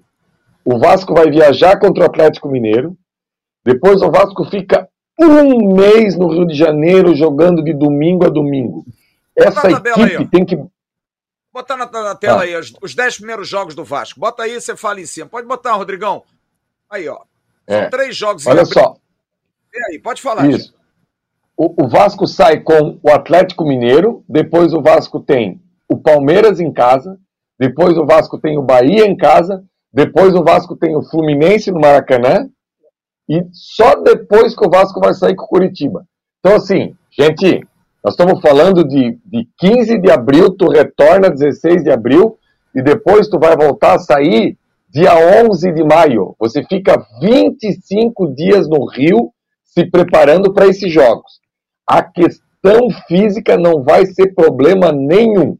Os nossos adversários, o Palmeiras, tem Copa do Brasil, tem Libertadores e tem a final do Paulista domingo agora ainda. O Bahia tem Copa do Brasil e tem Campeonato Brasileiro. O Fluminense tem Libertadores, tem Copa do Brasil e, e tem Campeonato Brasileiro. Ou seja, o, a hora é essa. A, a hora do Vasco somar ponto, botar ponto na tabela e ir para cima dos adversários é essa, Flávio. Depois a gente é, ainda eu... tem o jogo contra o, o Curitiba, né, Flávio? Ar. Isso. E depois tem três jogos também difíceis, porque é um jogo em casa e três fora. Por isso que esses três primeiros jogos em casa, teoricamente, tem que tentar somar pontinha, né? Porque depois tem Curitiba, São Paulo e Fortaleza, sendo que São Paulo e Fortaleza na sequência. Você está em São Paulo, você tem que ir a Fortaleza, que é sempre um jogo difícil, né? Não. E, e, e assim, é, eu acho que aí no meio pode aparecer um Palmeiras reserva, pelo, pelos jogos que ele tem. Então não interessa. Um Fluminense, a gente não sabe que partida vai estar fazendo na Libertadores. Lembrando que o Fluminense caiu no grupo do River. Então também acho que o Fluminense em algum momento vai dar uma segurada. Enfim, é problema dos caras. Como a gente não está jogando essas competições todas, Flávio, é a hora é agora. Porque depois que começarem a ser eliminado, que tiver todo mundo aí jogando só duas competições e focado só no brasileiro, fica mais difícil. Isso é um fato. É, e lembrar que o Vasco pega o Atlético, provável campeão mineiro, depois pega o Palmeiras, com grande chance de ser campeão paulista. Eu acho que o Palmeiras vai virar em cima do Água Santa. O Bahia, campeão baiano. Eu acho que o menos provável é o Fluminense, que para mim a vaca do Fluminense já foi pro Brecht com bezerro e tudo. Acho que o Fluminense não ganha o Campeonato Carioca. Mas mesmo assim, são quatro adversários. Agora, o que me traz algum alento é que, por exemplo, no Rio de Janeiro, nós não fomos campeões da Taça Guanabara e não jogamos contra o Volta Redonda na semifinal, porque jogamos os dois primeiros jogos do Campeonato Carioca com o time C. Porque se a gente Sim. consegue uma vitória Sim. ali, o Vasco é campeão da Taça Guanabara. O que prova, Sim. por isso que eu digo, com 100 dias de vida, o trabalho é bom. Muito melhor do que no ano passado, que é uma obrigação, claro. Mas dizer para mim que é uma terra arrasada, eu não concordo. Absolutamente não concordo. Tem que melhorar muito? Claro que tem que melhorar. Tem que reforçar? Claro que tem que reforçar. Agora que nós já demos alguns bons passos, não tenha dúvida. Nós demos bons passos. Nós fizemos bons jogos dos clássicos, jogamos mal e aí a gente vê o Abel falando que é uma humilhação perder para o ABC. Porque o que eu gosto é de Zé Gabriel começa o ano como titular. Zé Gabriel não joga nada. Zé Gabriel não vai nem para o banco mais. Vinícius era o cara. Vinícius não aparece mais. Então tem alguém lá dentro vendo. E eu espero que mais do que nunca agora, com essa, essa, essa, essa expressão mudança de rota, tem 15 dias aí para mudança de rota. Tentar mudar alguma coisa para o jogo do Atlético vai ser importante. Rapaziada, são 20 e 38. Rapidinho, um grande abraço ao Freitas Lima, ao Anderson Claro, ao João Vitor, ao Renan Rodrigues, ao Marcos Paulo, ao Renato Menezes, um grande abraço. Tiago Fernandes, só pedreira. Ah, meu irmão, Campeonato Brasileiro, amigo, não tem, não tem um joguinho de descanso, não. Anderson, claro. José Carlos Carvalho, bom? Sim, muito bom. Eu acho que o trabalho no Vasco hoje é bom perto do que a gente tinha de expectativa do ano passado, amigo. Se não, e acho que pelo que o Vasco fez no Campeonato Carioca, sendo vice-campeão da Taça Guanabara e chegando com vantagem à semifinal contra o campeão da América, nós jogamos contra o melhor time da América do Sul. O Flamengo, um mês antes, estava jogando o Mundial de Clubes. A gente não pode achar isso normal. O Flamengo, como disse o Jean, sábado a gente, eu fiquei com vergonha, a gente vendo o jogo lá em, lá em Papucá, fiquei com vergonha. Vão entrar Vidal, Everton Ribeiro, Felipe Luiz e Gabi. Os quatro são titulares do Vasco. Escolhe faixa de capitão para os quatro. Porra, é piada. E a gente jogou de igual para igual, sendo que o segundo jogo nós fomos roubados, porque o pênalti é discutível e aquela falta cobrada à frente, piada. O primeiro jogo nós tomamos um gol babaca, dado pelo Capasso, que faz parte do jogo. E o primeiro jogo nós ganhamos dos caras, pô. Ué, então dizer que o trabalho não está bom, não está maravilhoso pelos resultados, claro. Agora é bom lembrar, nós jogamos contra um time que está quatro anos jogando, que é o Flamengo. Jogamos contra um time que está dois anos jogando, que é o Fluminense. E nós estamos há 110 dias jogando. E nós jogamos de igual para igual. Claro que jogar de igual para igual não ganha campeonato. Pô, nós jogamos bem e não, não ganhamos. Não adianta nada, tem que ganhar o jogo. A gente precisa matar o jogo. Mas não dá para também achar que tá tudo ruim, manda todo mundo embora, 10 contratações horrorosas. Volto a dizer, das contratações do Vasco, todas, tirando o Robson, que ainda é uma dúvida, e o Deluca, que não jogou, todas para mim são muito boas. Não há um jogador contratado pelo Vasco hoje. Os dois goleiros são bons, os dois laterais são ótimos, os dois zagueiros são bons. O Léo, tão decantado, 16 milhões mas, ao São Paulo. Mas, é? Ô, Flávio, é mas, aí, mas aí tu matou a charada, Flávio. Vamos lá. O Vasco contratou 11 até agora. 11. Tu disse que nove foram bons. O problema é que nós não tinha nada. Esse Exato. é o problema. É a gente não tinha nada. A, a gente chegou numa. Era uma, reconstruindo. Esse é o problema. Agora chegou na hora de dar mais uma cavocada, arrumar mais uns quatro, cinco. E daqui a pouco você consegue fazer um algo legal. Esse é o problema. E, e, e, e isso é tão louco no futebol, porque assim, do que a gente está aproveitando daquela terra arrasada que mais está dando resposta é o Rodrigo, que ninguém achava que ia dar certo. Esse tal de futebol é, é inacreditável. Futebol, é Só o nosso. Vamos falar corretamente, só o Emerson Rocha que cacifava, que gostava do moleque, que achava, né? A, a, gente aqui, eu mesmo achava, meu Deus, esse guri não vai dar nada. Muito pelo contrário, tá jogando muita bola.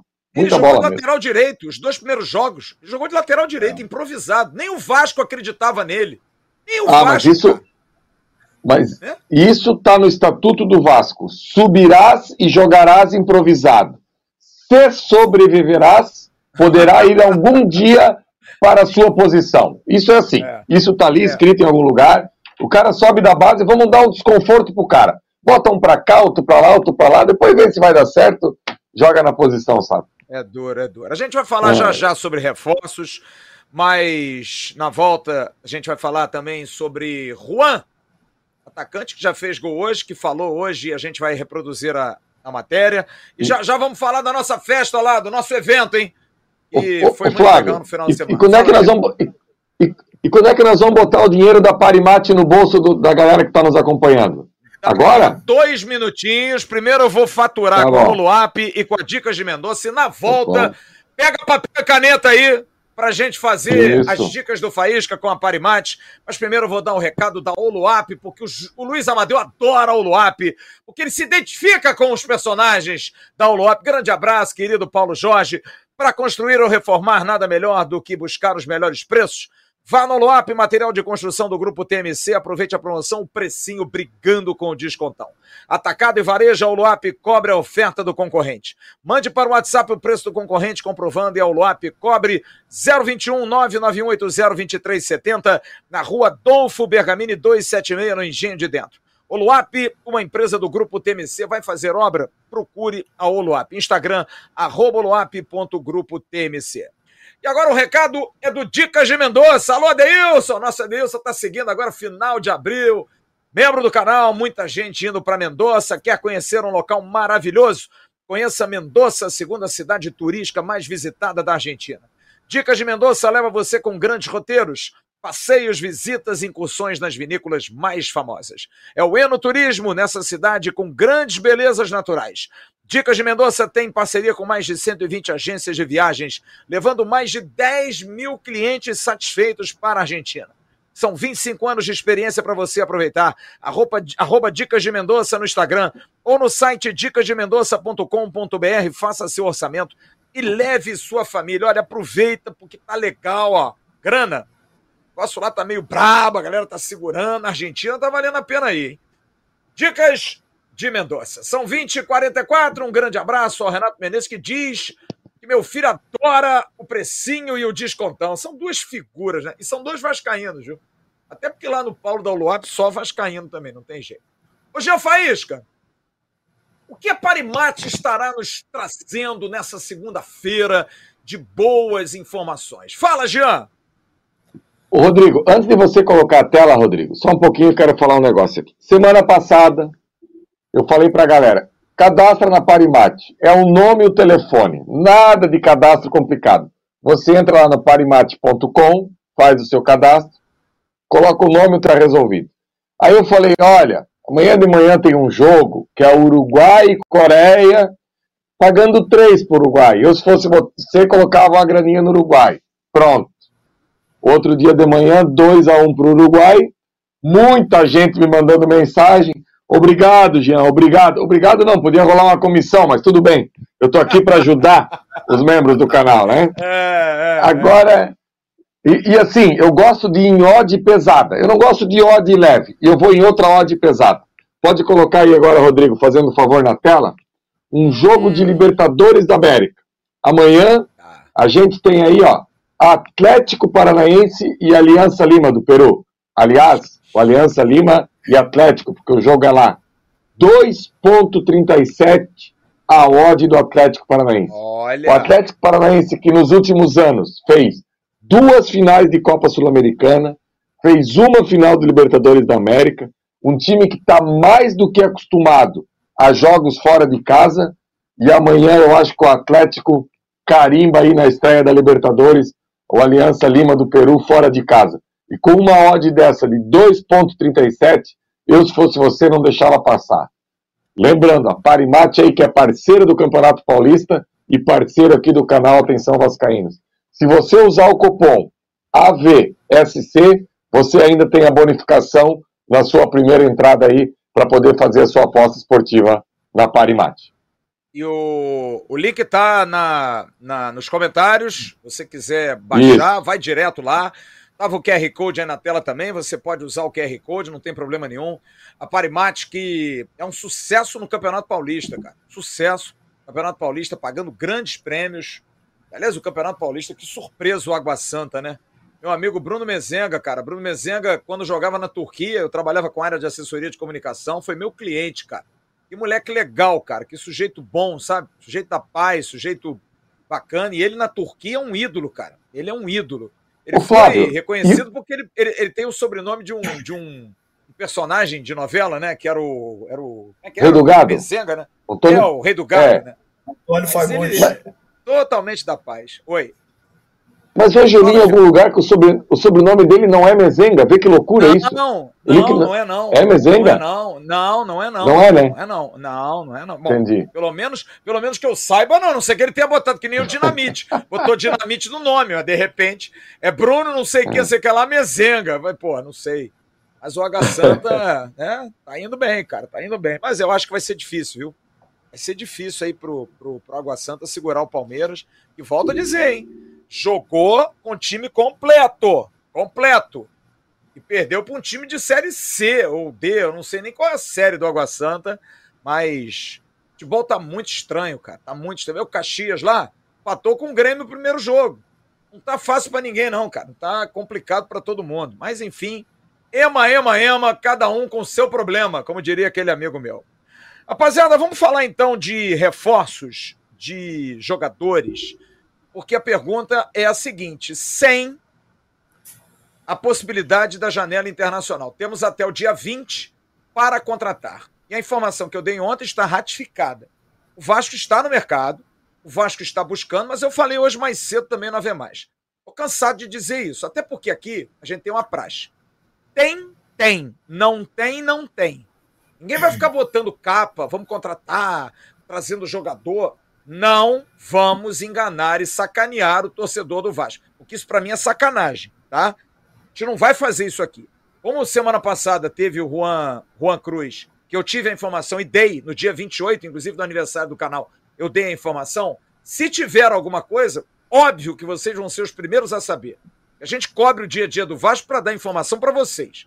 Não vou ficar aqui de não, nós vamos contratar o, o meia de não sei aonde, tá vindo aí o cara lá de não sei de onde. Não vou, tá? Se alguém der a informação, a gente vai correr atrás, vai confirmar, vai dar o crédito. Agora, ficar chutando, que até o dia 20, irmão, vai ser um negócio de chuta-chuta da estrela espetacular. Daqui não vai partir. Então, se você ouviu alguma coisa, colocou lá crédito, atenção, Vascaínos, não é verdade. Tá?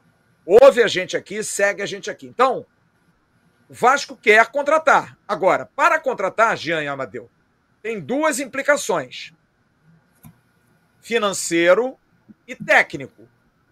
Pintou um jogador, os scouts viram um jogador um meia bom. Vamos lá. Barbieri, ponto um. Financeiro, Lúcio, que é o cara lá do financeiro, ponto dois. Tem que dar o ok para os caras. E às vezes, nem sempre o que os scouts querem, às vezes até o que o próprio Paulo Brax pode querer, é possível. Porque depende de gente superior. E bem ou mal, Paulo Brax querer, não é certo que o Barbieri vai querer. E a palavra final é do técnico. O treinador é que tem que dar o aval. O Vasco hoje enxugou mais o elenco. O Ulisses, zagueiro, também já tinha falado isso aqui. O Ulisses está indo para o Vila Nova de Goiás, zagueiro Ulisses. Ele está sendo emprestado até o final do ano.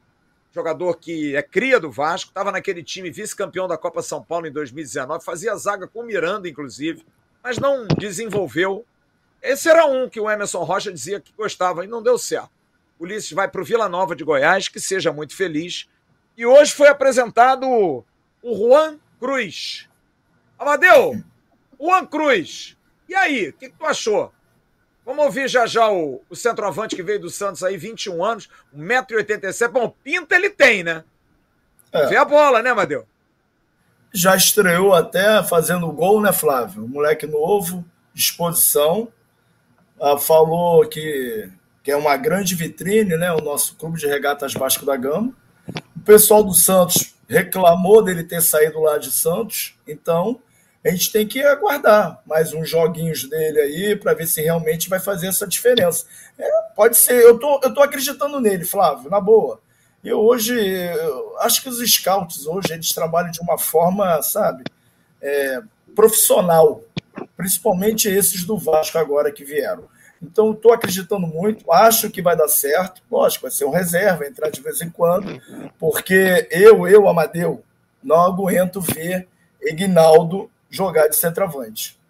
Eu não aguento ver Ignaldo jogar de centroavante. Com todo respeito, acho que o menino tem que voltar para a base, tem que começar a fazer, sabe, uma nova caminhada, porque é, a gente estava comentando aí do jogo do Flamengo, quando o Barbieri tira o Pedro Raul naquele jogo que o Flamengo ganha de 3 a 1 e bota Ignaldo de centroavante, ali eu falei, chega. Ali eu falei que estava do meu lado, Diogo, Adeilson, falei, Vasco perdeu o jogo.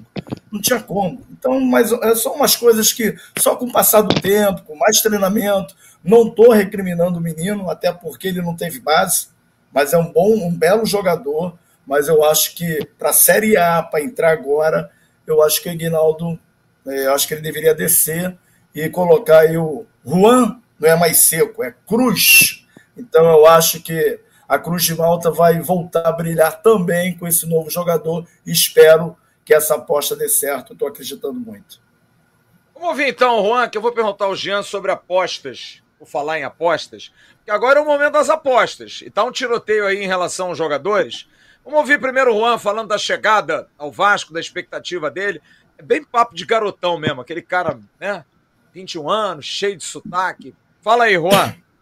Estou muito feliz em tá vestindo essa camisa, essa camisa tão pesada, onde passaram grandes ídolos aqui. E estar tá aqui no Vasco hoje para mim é uma grande honra. É um clube que eu, que eu sempre acompanhei desde pequeno. Pô, não tem nem o que falar a grandeza do Vasco. E estar tá vestindo essa camisa hoje para mim é uma honra. Sabe da, da grandeza do Vasco. Sabe o peso dessa camisa e eu logo, logo pensei, já comecei a me imaginar vestindo essa camisa. E não tive dúvida quando, quando surgiu a oportunidade de, de vir para cá. Eu nem pensei duas vezes, só estava esperando tudo se acertar. Que eu tava, queria muito, era um desejo meu vir aqui e estar tá aqui hoje está sendo maravilhoso para mim. Bom, algo importante para a gente saber do Juan, suas características. Onde é que você gosta mais de jogar, hein, Juan? Ah, minhas características, eu sou atacante rápido, é, tenho uma boa movimentação. É, jogo mais de nove, mas quem me conhece sabe que eu tenho, faço outras funções, como no extremo, faço um falso nove ou meia. Já joguei nessas posições e me dou bem. Estou chegando para honrar essa camisa e onde, onde eu puder ajudar, eu vou, vou, vou dar meu máximo aqui por esse clube.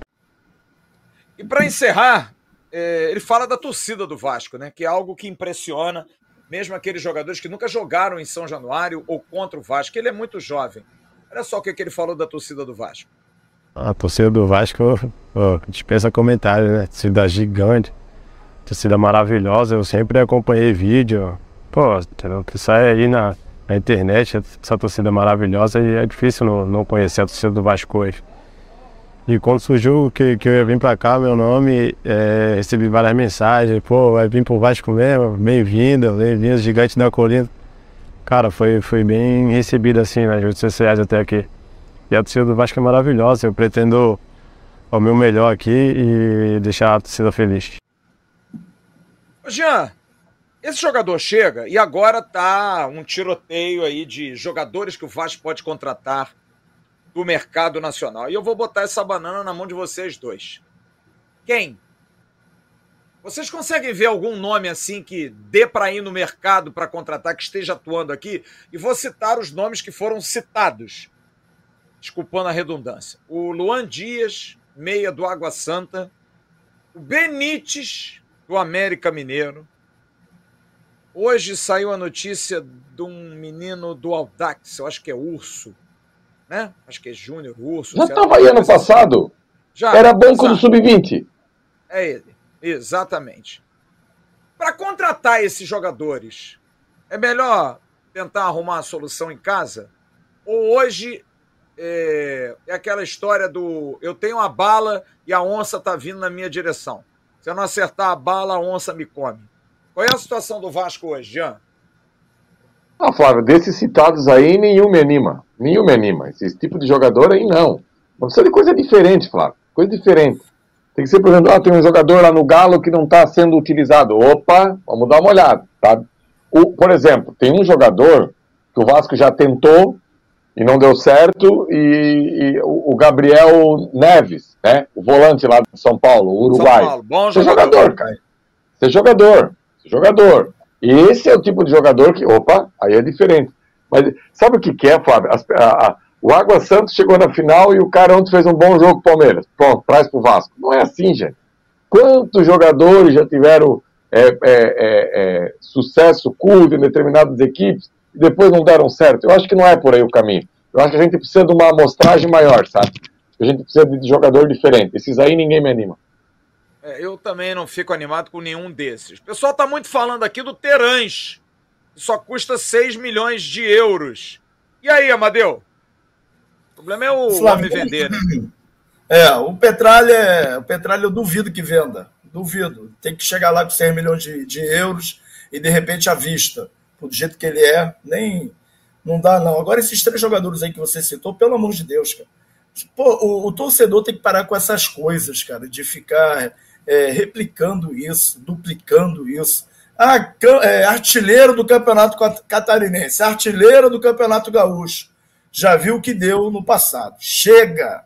Tem que ser jogadores que realmente, pô, é novo, mas é um bom jogador, tem o scout. Eu duvido, eu duvido que os scouts do Vasco chegam lá para o Barbieri, ou para o Paulo Brax, ou para 777. Ó, esses três jogadores aqui pode contratar. Eu duvido. Chega disso, gente. Vasco agora, é, Vasco agora tem, tem dinheiro, é rico, vamos parar, tem, pensar pequeno, tá pensando que nem pobre, pô. Vasco agora é rico, milionário, tem uma torcida gigante, rica. Porra, fica pensando em Benítez. É. A água, meu irmão, quando a água vem, ela não volta, ela vai derrubando tudo. Tem que parar com esse pensamento de pobre. Que porra. memória Isso curta, né, cara? O Martim Benítez deixou a gente Deus. na mão no final do ano, do, aquele ano que nós caímos. Ele não jogou os jogos principais no final do ano. Contra o Corinthians, ele não jogou. Jogou, uma coisa é jogar no América Mineiro, Flávio. Uma é, coisa é jogar no América Mineiro, uma coisa é jogar no Bragantino e outra coisa é jogar no Vasco. Esse que a galera é, não entende. Eu, eu, acho que o Benítez é um cara que enganou a gente legal. Legal. Muito legal. Agora, eu acho sinceramente que é, é difícil trazer um jogador. Eu acho que o Davi Teran seria muito bom, mas como eu disse, o Vasco já tentou. O Atlético não vende. O Atlético não quer vender. Por mais proposta que o Vasco faça, e fez no ano passado. Não adianta, os caras não vêm. Tanto aí que o Terãs está aí. Só que o Terãs, para mim, é um exemplo do Luco Orejano. Terãs é um cara que veio do Uruguai para o Atlético, não jogou, ficou no banco, voltou para o Uruguai, aí voltou para o Galo, o Galo emprestou para o Atlético do Paraná. E acertou, mirou um urubu, acertou três pombas. Venderam o cara para o Atlético do Paraná. O Terãs era aquilo, rodou, ficou um ano e tanto aí rodando, não dava para lugar nenhum. Hoje é um jogador super valorizado. É o meia, é o cara que cria. Agora, eu não vejo em outros clubes que o Vasco possa buscar, porque, por exemplo, você falou, Jean, do, do Galo. O Galo tinha lá o Iorra, que eu acho que seria um excelente jogador, mas tá jogando. Deram chance para ir no Galo, entendeu? Então, é complicado, cara. Não é, não, não tá fácil. Não tá muito fácil. Agora, para isso, tem 13 scouts lá. Os caras têm que mapear algum jogador no Brasil, alguém que possa. Ou então, amigo, esquece esquece, não vai, não vai contratar. Oportunidade. Agora, também para trazer por trazer, eu acho que se o Vasco aparecer com um desses jogadores aí, eu vou dizer, para mim é um tiro no pé. é se, é se pressionar pela torcida. Negócio de Gabriel, não sei quem, lá do Ituano também, que falaram. Um monte de jogador aí, que sério, galera. Pô, não vamos na emoção, não. Porque depois o cara chega aqui e não dá em, em nada. Como é que faz? Porque a tendência é não dar em nada, né? A tendência é um cara desse não, não engrenar. Mas até o dia 20 tem essa possibilidade de contratação. Vamos esperar e prometo a vocês correr atrás. Grande abraço ao Edmundo Fiais, ao Marcelo Eduardo Pereira. O Orediano é o novo Dario Conca. Quem sabe? Flávio, sabe se o Franco Fagundes está bem? Tá, vai jogar no Nacional, a Copa Libertadores da América. O Nacional, eu acho que está no grupo até do Inter, se eu não me engano. Só que agora não pode. Jogador de fora, só depois. É verdade, Vitinho. Tem gente pedindo o Natan do Atlético Mineiro. Aí é piada também, né? Piada. O cara não dá certo no Fluminense. É muito desespero, galera. Vamos, vamos segurar, né? Apesar de que, sinceramente, cara, os caras que estão lá dentro, eles não ficam ligados em rede social. Já falei.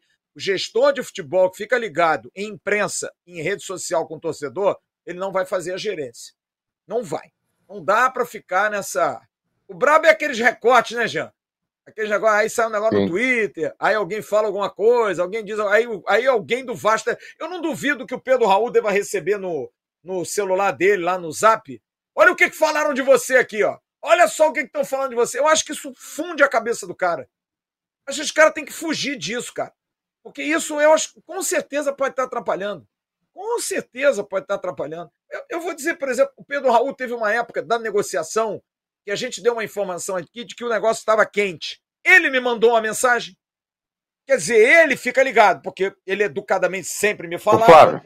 Conver... Aí ele falou assim: mas não é o teu canal que falou isso? Eu falei, fui eu sim. Tá, tá, mas pô, não tá bem assim não. Quando tiver alguma coisa eu vou te falar. Quer dizer, o cara tava ligado na rede social. Ele fica ligado. Eu acho que tem que desligar ele, o Léo Jardim, o Jair, o... imagina o Andrei, cara abriu mão de, de repente, ir para o Palmeiras para vir para o Vasco e hoje está lá lista de dispensas dos jogadores do Vasco. Tem que mandar o André embora. Pô, aí é duro, cara. Eu acho duro demais. Fala, Jean. Não, Flávio, só, só para deixar claro, olha só, é, isso aí para mim é muito claro, porque tem muita gente que fala assim, ó, ah, mas o cara ganha bem e tem que saber lidar com pressão. Então vamos lá. Flávio Dias vai apresentar aqui o, o News como apresenta todo dia à noite. Antes de entrar no ar, chega 100 mensagens no WhatsApp dele, no Instagram dele, no Twitter dele. Flávio Dias, tu é muito ruim. Flávio Dias, tu é muito ruim. Flávio Dias, tu não, tu não pode ser jornalista que tu não.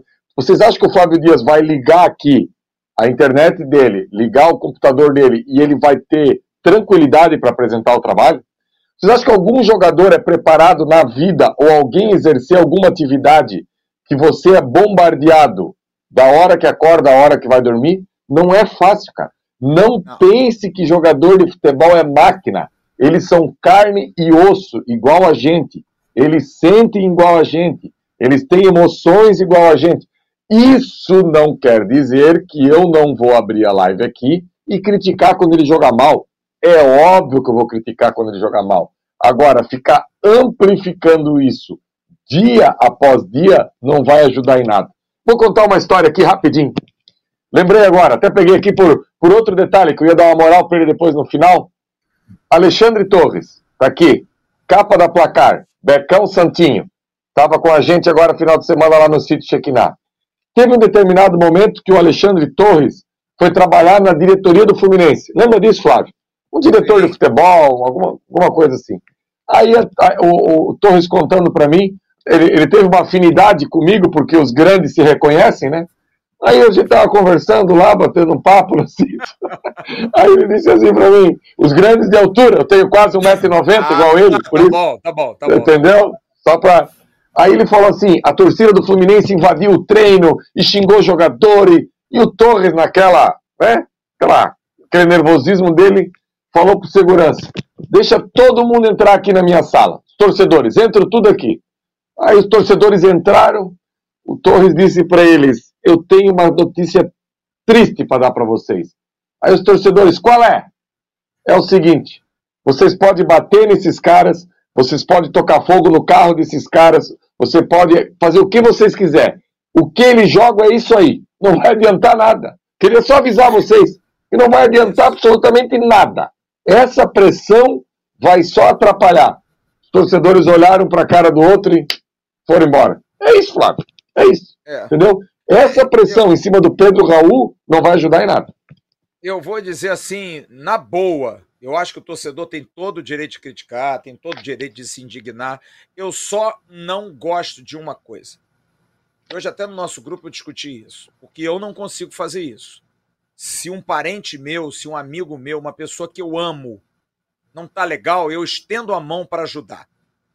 Agora, sacanear essa pessoa, um amigo seu cai, toma um tombo, você ri do cara? Eu não, eu vou correr e ajudar. Você pode zoar assim, ah, o Pedro Raul não tá bem, o Léo Jardim é isso, o Capaz se entregou e o diabo que seja. Agora, sacanear o próprio amor seu, como eu vejo muito Vascaíno fazer, zoar o próprio clube, zoar o próprio jogador, ficar sacaneando o jogador. Hoje aconteceu um negócio lá de um perfil fake lá do Tupi, gol do Tupi. Gol contra, a bola bateu, Pedro Raul meteu pro gol. Alguém divulgou isso. E começou a rodar isso por aí. Teve gente rindo, cara. Teve gente rindo, achando legal, achando engraçado. Desculpe, eu tenho pena, cara. Eu tenho pena. Eu não consigo rir disso. Porque é rir, porque nas derrotas eu me apago. Eu seguro. Eu respeito o luto. Fico puto da vida. Quando o cara perde um gol, quando o goleiro toma um franco, quando o zagueiro entrega, óbvio. Óbvio. Mas sabe o que, que é? É meu filho meu, só eu que reclamo. Agora eu não vou sacanear. Você não vai sacanear o meu filho. Eu só quero dizer isso. Eu só acho que a torcida do Vasco tem todo o direito, porque ela reclama, porque tem isso, porque tem aquilo. Tem um pouco aí de carregar. Enfim, eu acho que tem um pouco de, de, de alguma nuvem aí por trás, que eu não, não, não, não gostaria de falar agora. Mas sacanear o próprio Vasco, fazer meme com o próprio Vasco, zoar o clube torcedor do Vasco, desculpe, eu não consigo. Na minha, eu não consigo ver graça nisso. Respeito quem faça, tô reclamando, eu só é a única coisa que eu não concordo. Você sacanear o cara, você sabe por quê? Porque é o que disse o Jean agora. O cara é um ser humano, cara. Ah, mas ele tem que estar acostumado à pressão no clube. Pô, mas faz um carinho no cara de vez em quando, cara. Faz um carinho no cara. Sabe? Faz um, de vez em quando um afago, bate uma palma pro cara. O cara faz três, tinha que fazer dez. Ganhou do Tupi hoje, mas ganhou de um time de quinta divisão. Então é difícil, cara. É, é complicado. Ah, perdeu pro Atlético também é uma vergonha. Ganhou do Flamengo, mas, mas foi roubado. Pô, tá assim, nesse nível. Tá nesse nível. Eu acho isso prejudicial.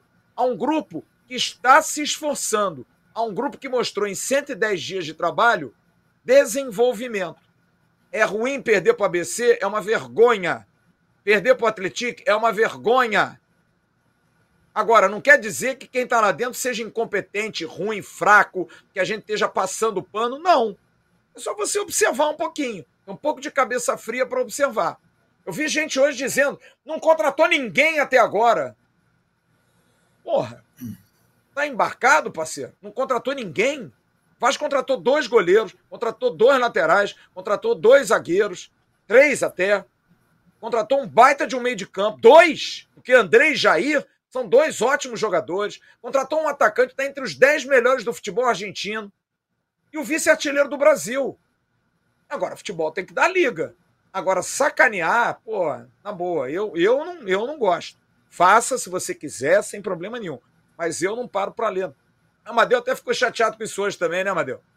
Ah, fiquei. Eu falei lá umas coisas lá no grupo também, porque eu acho uma sacanagem. Eu até tive um probleminha hoje na padaria, que tinha uma criança é, de 12, 13 anos na padaria com a camisa do Vasco, aí vem um cara assim, na 50 anos, sacaneando o moleque. Eu falei, qual é teu time? Ele, ah, sou Flamengo. Porra, aí eu chamei ele de tudo quando foi nome. Eu não tenho medo, não. Mandei ele pra, pra, pra, pra aquele lugar e tudo. Pô, cara, podia ser, o, podia ser o teu neto. Podia ser o teu neto. E agora Vascaíno também tiver que mandar o um mando. Sabe por quê? Eu acho uma sacanagem, Flávio. Porque aí os mulambos ficam rindo. Porra, cara, tua torcida fica zoando o teu time, tua torcida. Isso é sacanagem, pô. O Campeonato Brasileiro não começou ainda, não. Quer criticar? Jogou mal, como você falou muito bem. Tu, você, a, a, galera acha que eu não xinguei e ninguém falou do Puma, o erro que o Puma teve pô, naquela matada. Ninguém falou. Mas se fosse ó, o Léo Jardim, frangueiro, uma merda. Porra, o cara não. Que falha que o cara teve? O, o Ivan é um bom goleiro? Excelente goleiro. Excelente goleiro. Critério que o treinador está usando, gente. Vocês têm que parar com isso, sabe por quê? Afeta o jogador dentro de campo. Mesmo um jogador experiente vai afetar. Emocionalmente vai afetar o cara. O Pedro Raul perdeu pênalti, isso, isso, isso. Vai dar certo. Não, mas a torcida do Vasco é uma merda, é horroroso, é isso, é aquilo. Pô, fica o pé da vida. E perdeu, empatou lá com o ABC, eu estava em São Januário. Pô, a torcida tem que parar com isso, cara. Quando começar o Campeonato Brasileiro, se realmente não der, não der resultado, a gente vai, critica. Mas, pô, tá chato mesmo, Flávio, na boa.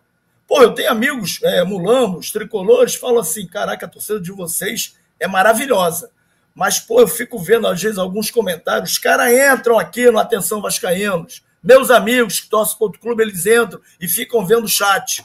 Falei, caramba, cara, é o que isso? É, é torcedor do Flamengo, do Fluminense, que ficam pichando, é torcedor do Vasco, Amadeu? Falei, tem alguns infiltrados, mas a maioria é torcedor do Vasco. Isso me entristece, de coração. Não sou perfeito, também xingo. Quem já viu o jogo comigo no Maracanã, São Januário, em Manaus, em Brasília, tiver que xingar, eu xingo. Mas, pô, a gente está xingando, a gente está é torcedor. Agora, falar que o cara é isso, que o cara é isso, que o cara é aquilo, pô, chega, Flávio. Na boa. Ó, eu vou dizer, que... eu, eu tenho muitas, eu tive sempre muitas coisas contra o ex-presidente do Vasco, falecido Eurico Miranda.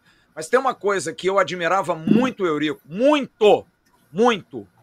Ele dizia assim: esse jogador que vocês estão criticando aí joga onde? Isso aí. E joga no Vasco. Então é bom pra cacete. Jogadores, muitos gostavam do Eurico exatamente por isso, porque ele protegia. E é o papel, cara. Porque você fala do Pedro Raul, e eu sei, porque eu troco às vezes mensagem, já falei isso aqui, ele se importa. O Léo Jardim, no dia que eu fui lá no, no CT entrevistá-lo, sentei com ele, e antes da entrevista eu falei para ele: sabe que eu vou ter que te perguntar algumas coisas, você não. Ele falou assim para mim: por favor, pergunte.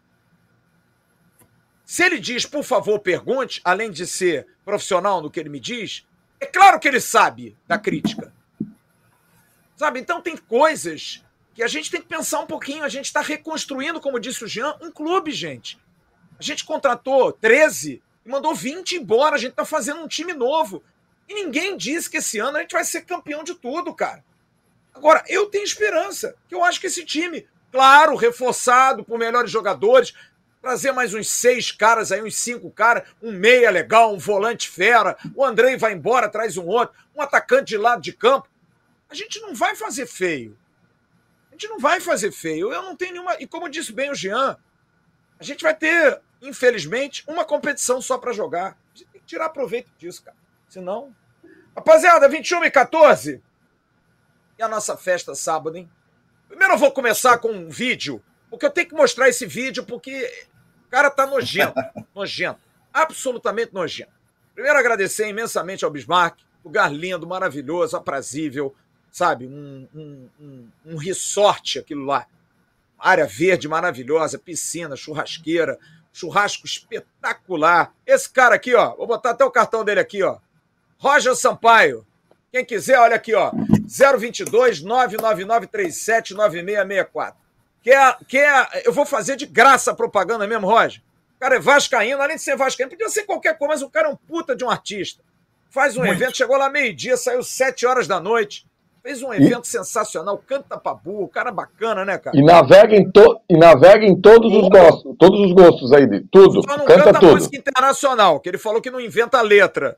Mas o resto, pagode, Mas... funk, rock nacional, tudo, cara. Mas se levar o Orlando Lelé, o repertório ah, também é mais. Ah, entendeu? Boa. Fernandão. Rodrigão, passando as fotos aí, por favor, do evento. Pra gente, pra gente mostrar aí pra galera como é que foi o evento. Aí, ó. Nosso Amadeuzinho, doutor José, doutora Paula, figuras queridas, nosso Alexandre Torres. Esses são guerreiros também. Foram sexta, voltaram para o Rio sábado e voltaram sábado, que são médicos. Tiveram que dar plantão com as, com as filhas lá Barato, cara, um barato. Pode passar mais foto aí, ó. Essa é a resenha monstra, ó. Resenha monstra, Bismarck comandando, rapaziada sentada, tá ali o nosso Alexandre Almeida, nosso Adeilson, aquela camisa azul ali. Ah, o teu motorista, né? Motorista perigoso. Graciano, meu, meu parceiro. Graciano foi teu motorista. Meu aí, nosso Diego Santos, Luizinho, Torres, Bismarck. Rapaziada, bom o William lá atrás também. Isso aí foi Emerson Rocha, que estava no momento puxando uma sunguinha ridícula. Estava aí puxando o couro, estava cantando. E ao lado dele, nosso Jubal. Jubal, Jubal. figuraça também, né, cara? Grande figura do Pará para o mundo. Essa aí é uma cena que, graças a Deus, eu não fiz parte, negócio dantesco. Esse monte de homem seminu na piscina. Homens feios, obesos. E esse. Ah, ele aí, Orlando Lelé. Nosso Orlando Lelé, nosso Fernando, que é membro do canal. Maravilhoso. Não faz não? não trava... Ele não, faz uma cara, lateral gente boa. boa, não faz?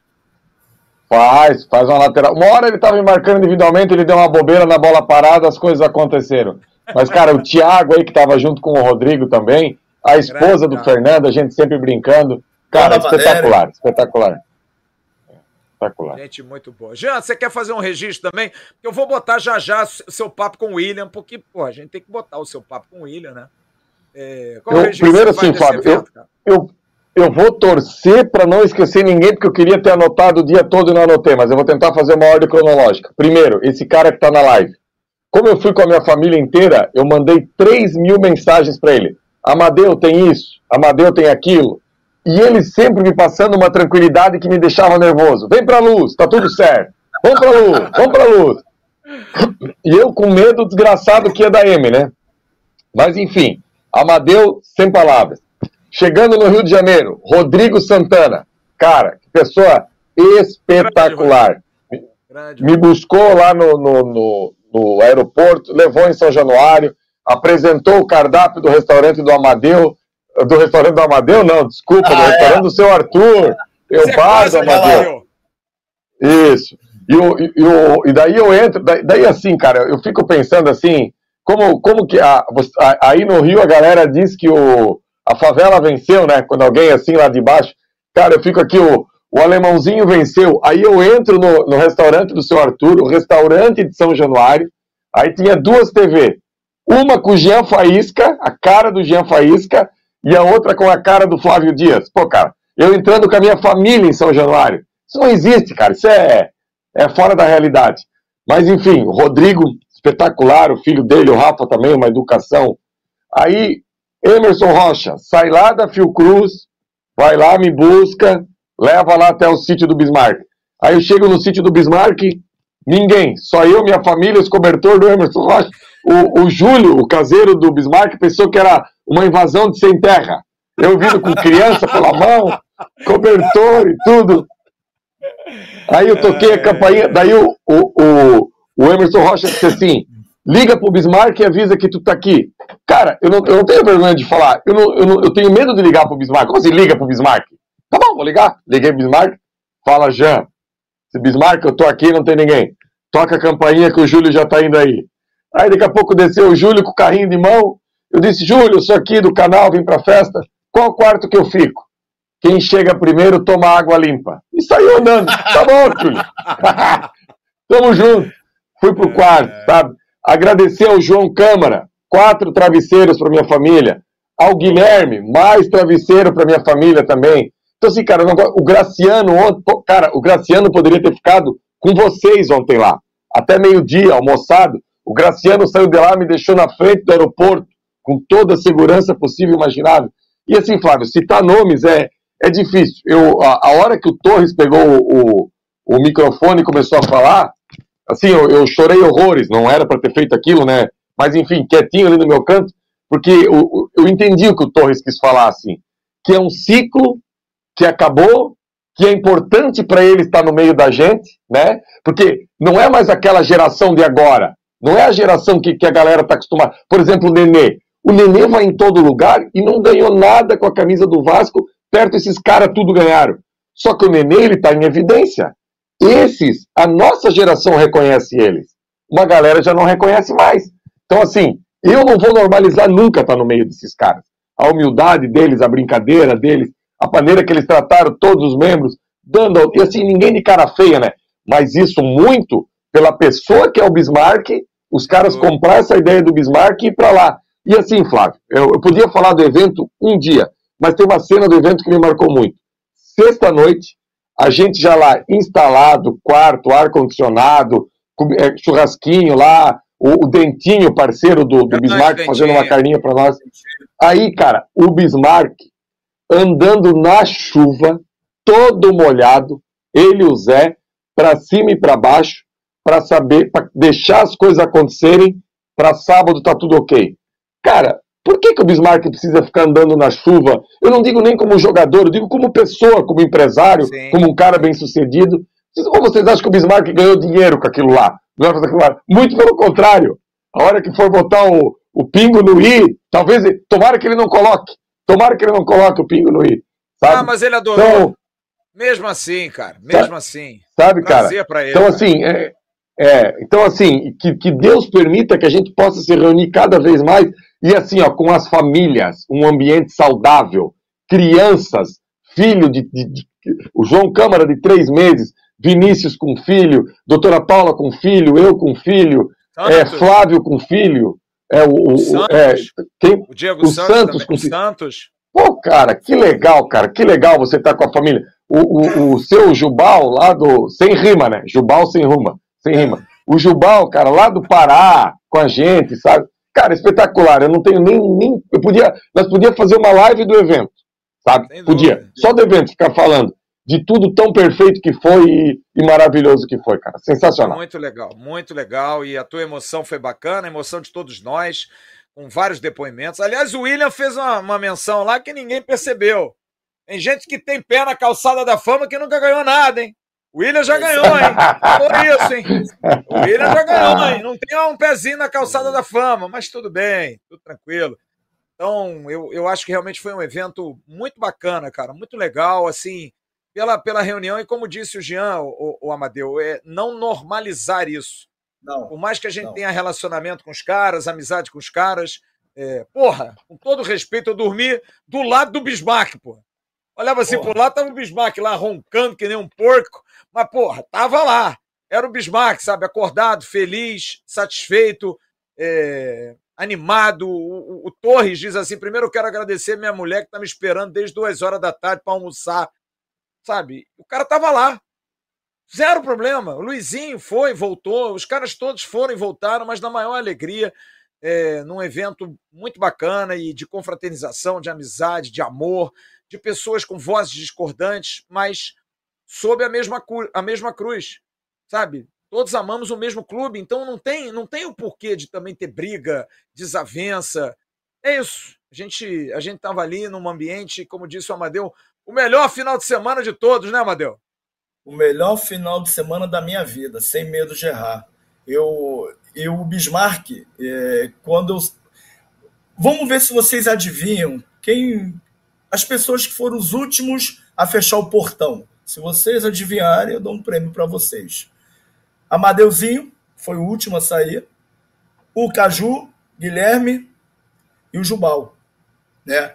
E agradecer, deixa eu primeiro agradecer o Caju, Carlos Caju e a dona Duda, esposa do Caju, que o Jubal, para não ter que pagar mais uma estadia no hotel, porque o voo dele foi hoje às 18h30, sai do Rio, do Rio ele vai para Recife, não, é Rio, Recife, Belém, Santarém.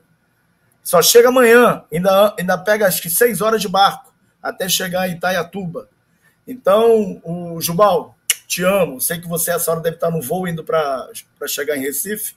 Cajuzinho, que pessoa maravilhosa. Eu não pude beber no domingo. Então, quando eu cheguei no Caju, eu fui beber uma cervejinha com o Caju e com, e com o Jubal. Pedimos uma pizza, vim para casa.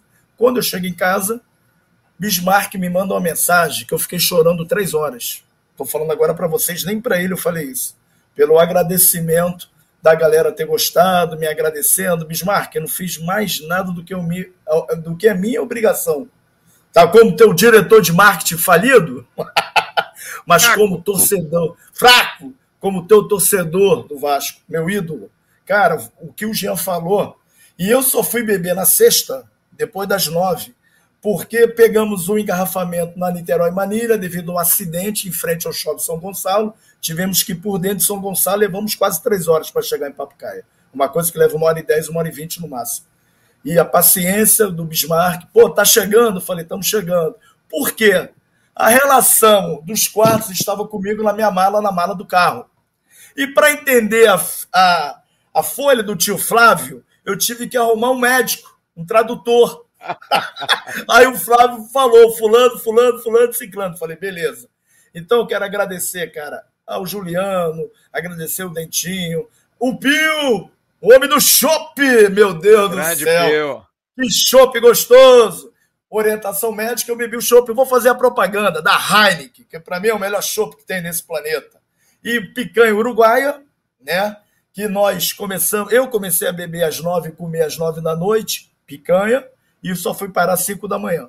Então, agradeço. Fala, fala, Jean. Não, o meu filho foi a primeira vez que ele pôde comer carne livre. Ele podia morar lá, ele podia morar junto com o Juliano, ser chacreiro do Bismarck. Se mudar para lá e. E só, só mais dois aqui para eu não esquecer. Flávio, que legal o depoimento do Alexandre, né? Alexandre Almeida, que começou o projeto junto com vocês. É. Muito legal a sensibilidade do Alexandre que falou lá. E o outro, o Zé, o, o marido da doutora Paula. Porque assim, ó, sexta-noite rapidinho eu, eu precisava de água, água para Fernanda, para minha esposa, que queria tomar remédio, eu também à noite gosto de água e não tinha água. Eu falei, doutora, será que tem água? Não tem água? Ela falou assim, não, eu vou mandar o Zé buscar. Mas quando ela falou mandou o Zé buscar, pensei que ela estava brincando. Então, será que ela vai mandar o cachorro do Bismarck? Tudo bem que o cachorro do Bismarck é uma coisa diferente, né? Mas é. o Zé vai buscar água. Aí eu, eu esqueci daquilo. Cara, 40 minutos depois aparece o marido dela, o Zé, com, sei lá, 10, 12 águas. Cara, você tem noção o que é isso? O cara pegar, sair lá de dentro e lá fora, quem não estava lá, porque é sítio, estrada de chão, à noite sozinho. Cara, pessoas espetaculares, que nem o Flávio disse. No outro dia saíram para trabalhar de novo. Então, assim, o Zé, o marido da doutora. Doutor Zé, né? Olha a intimidade, alemão. Doutor Zé, obrigado por tudo mesmo. Outro cara espetacular. Gente, muito é, é uma coisa Olha maravilhosa aqui. isso. Deixa eu mostrar um negócio aqui que a gente já está produzindo a gente vai estrear o Bar do Amadeu. Essa figura aí, Amadeuzinho, a gente vai estar tá com esse bar. Tá aqui, né? Vou estar mais para perto, mais para frente aqui, ó. Para tomar uma tulipinha, para você tomar o seu chopp. O Amadeu vai estar com o Bar do Amadeu em todos os jogos do Vasco, quando o Vasco jogar fora do Rio de Janeiro.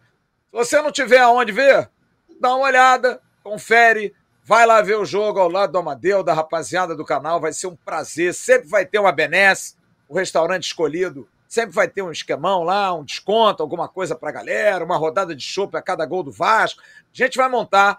E no dia 15, no restaurante do Almirante, lá com o seu ator, a gente vai fazer a abertura. Às 9 horas a bola rola, às 8 da noite a gente faz o nosso abre. E aí o Bar do Amadeu vai entrar com tudo em todos os jogos fora do Rio de Janeiro do Vasco da Gama. Madeuzinho, preparado, né? Coração pronto, né, meu parceiro?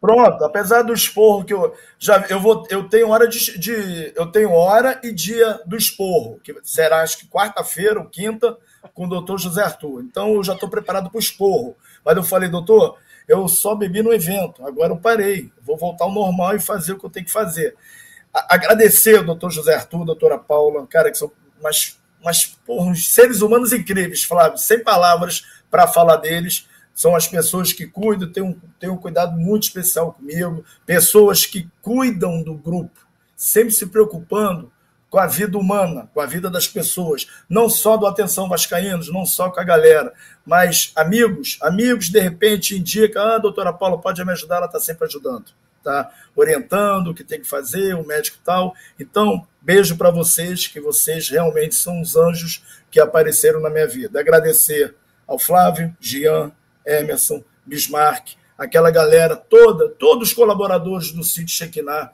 que tiveram junto com a gente, sabe? Eu esqueci o nome do rapaz do churrasco também, que era, acho que é lá de Niterói, que fez o churrasquinho maneiro. O Dentinho é 10. Dentinho é uma figuraça. O nosso cantor, então, todos que ajudaram. Foi o, Bismarck me ligava 1h40 da manhã, 3h20 da manhã, 6h40 da manhã, 7 horas da manhã. Amadeu, preciso de gente, Amadeu. Fala com essa galera, se vai, se não vai. Aí vem o Jean, com a educação, como o Bismarck, todo educado, o Jean. Amadeu, somos uns quatro vindo daqui de Santa Catarina. Pelo amor de Deus, vai ter o evento? Falei, vai, Jean. Fica na luz. Eu sei que você já está na luz, mas fica na luz que o evento é certo. Toda hora eu falava isso pro Jean. Aí daqui a pouco ligava mais um. Aí ligava o Caju. Amadeu, vai ter o um evento? Vai, Caju. Vamos beber e vamos comer a BS e voltar com essa galera. Tá bom, Amadeu. Falei, caraca, será que não vai ter o um evento? Eu não tô sabendo. Smart, tu falou alguma coisa que não vai ter evento? Por quê? Porque tá todo mundo me ligando, preocupado se vai ter um evento. Pô, Amadeu, você que é o diretor de marketing? Falei, não, vai ter o evento. Fica tranquilo. Ai, então, agradecer, bicho, te amo.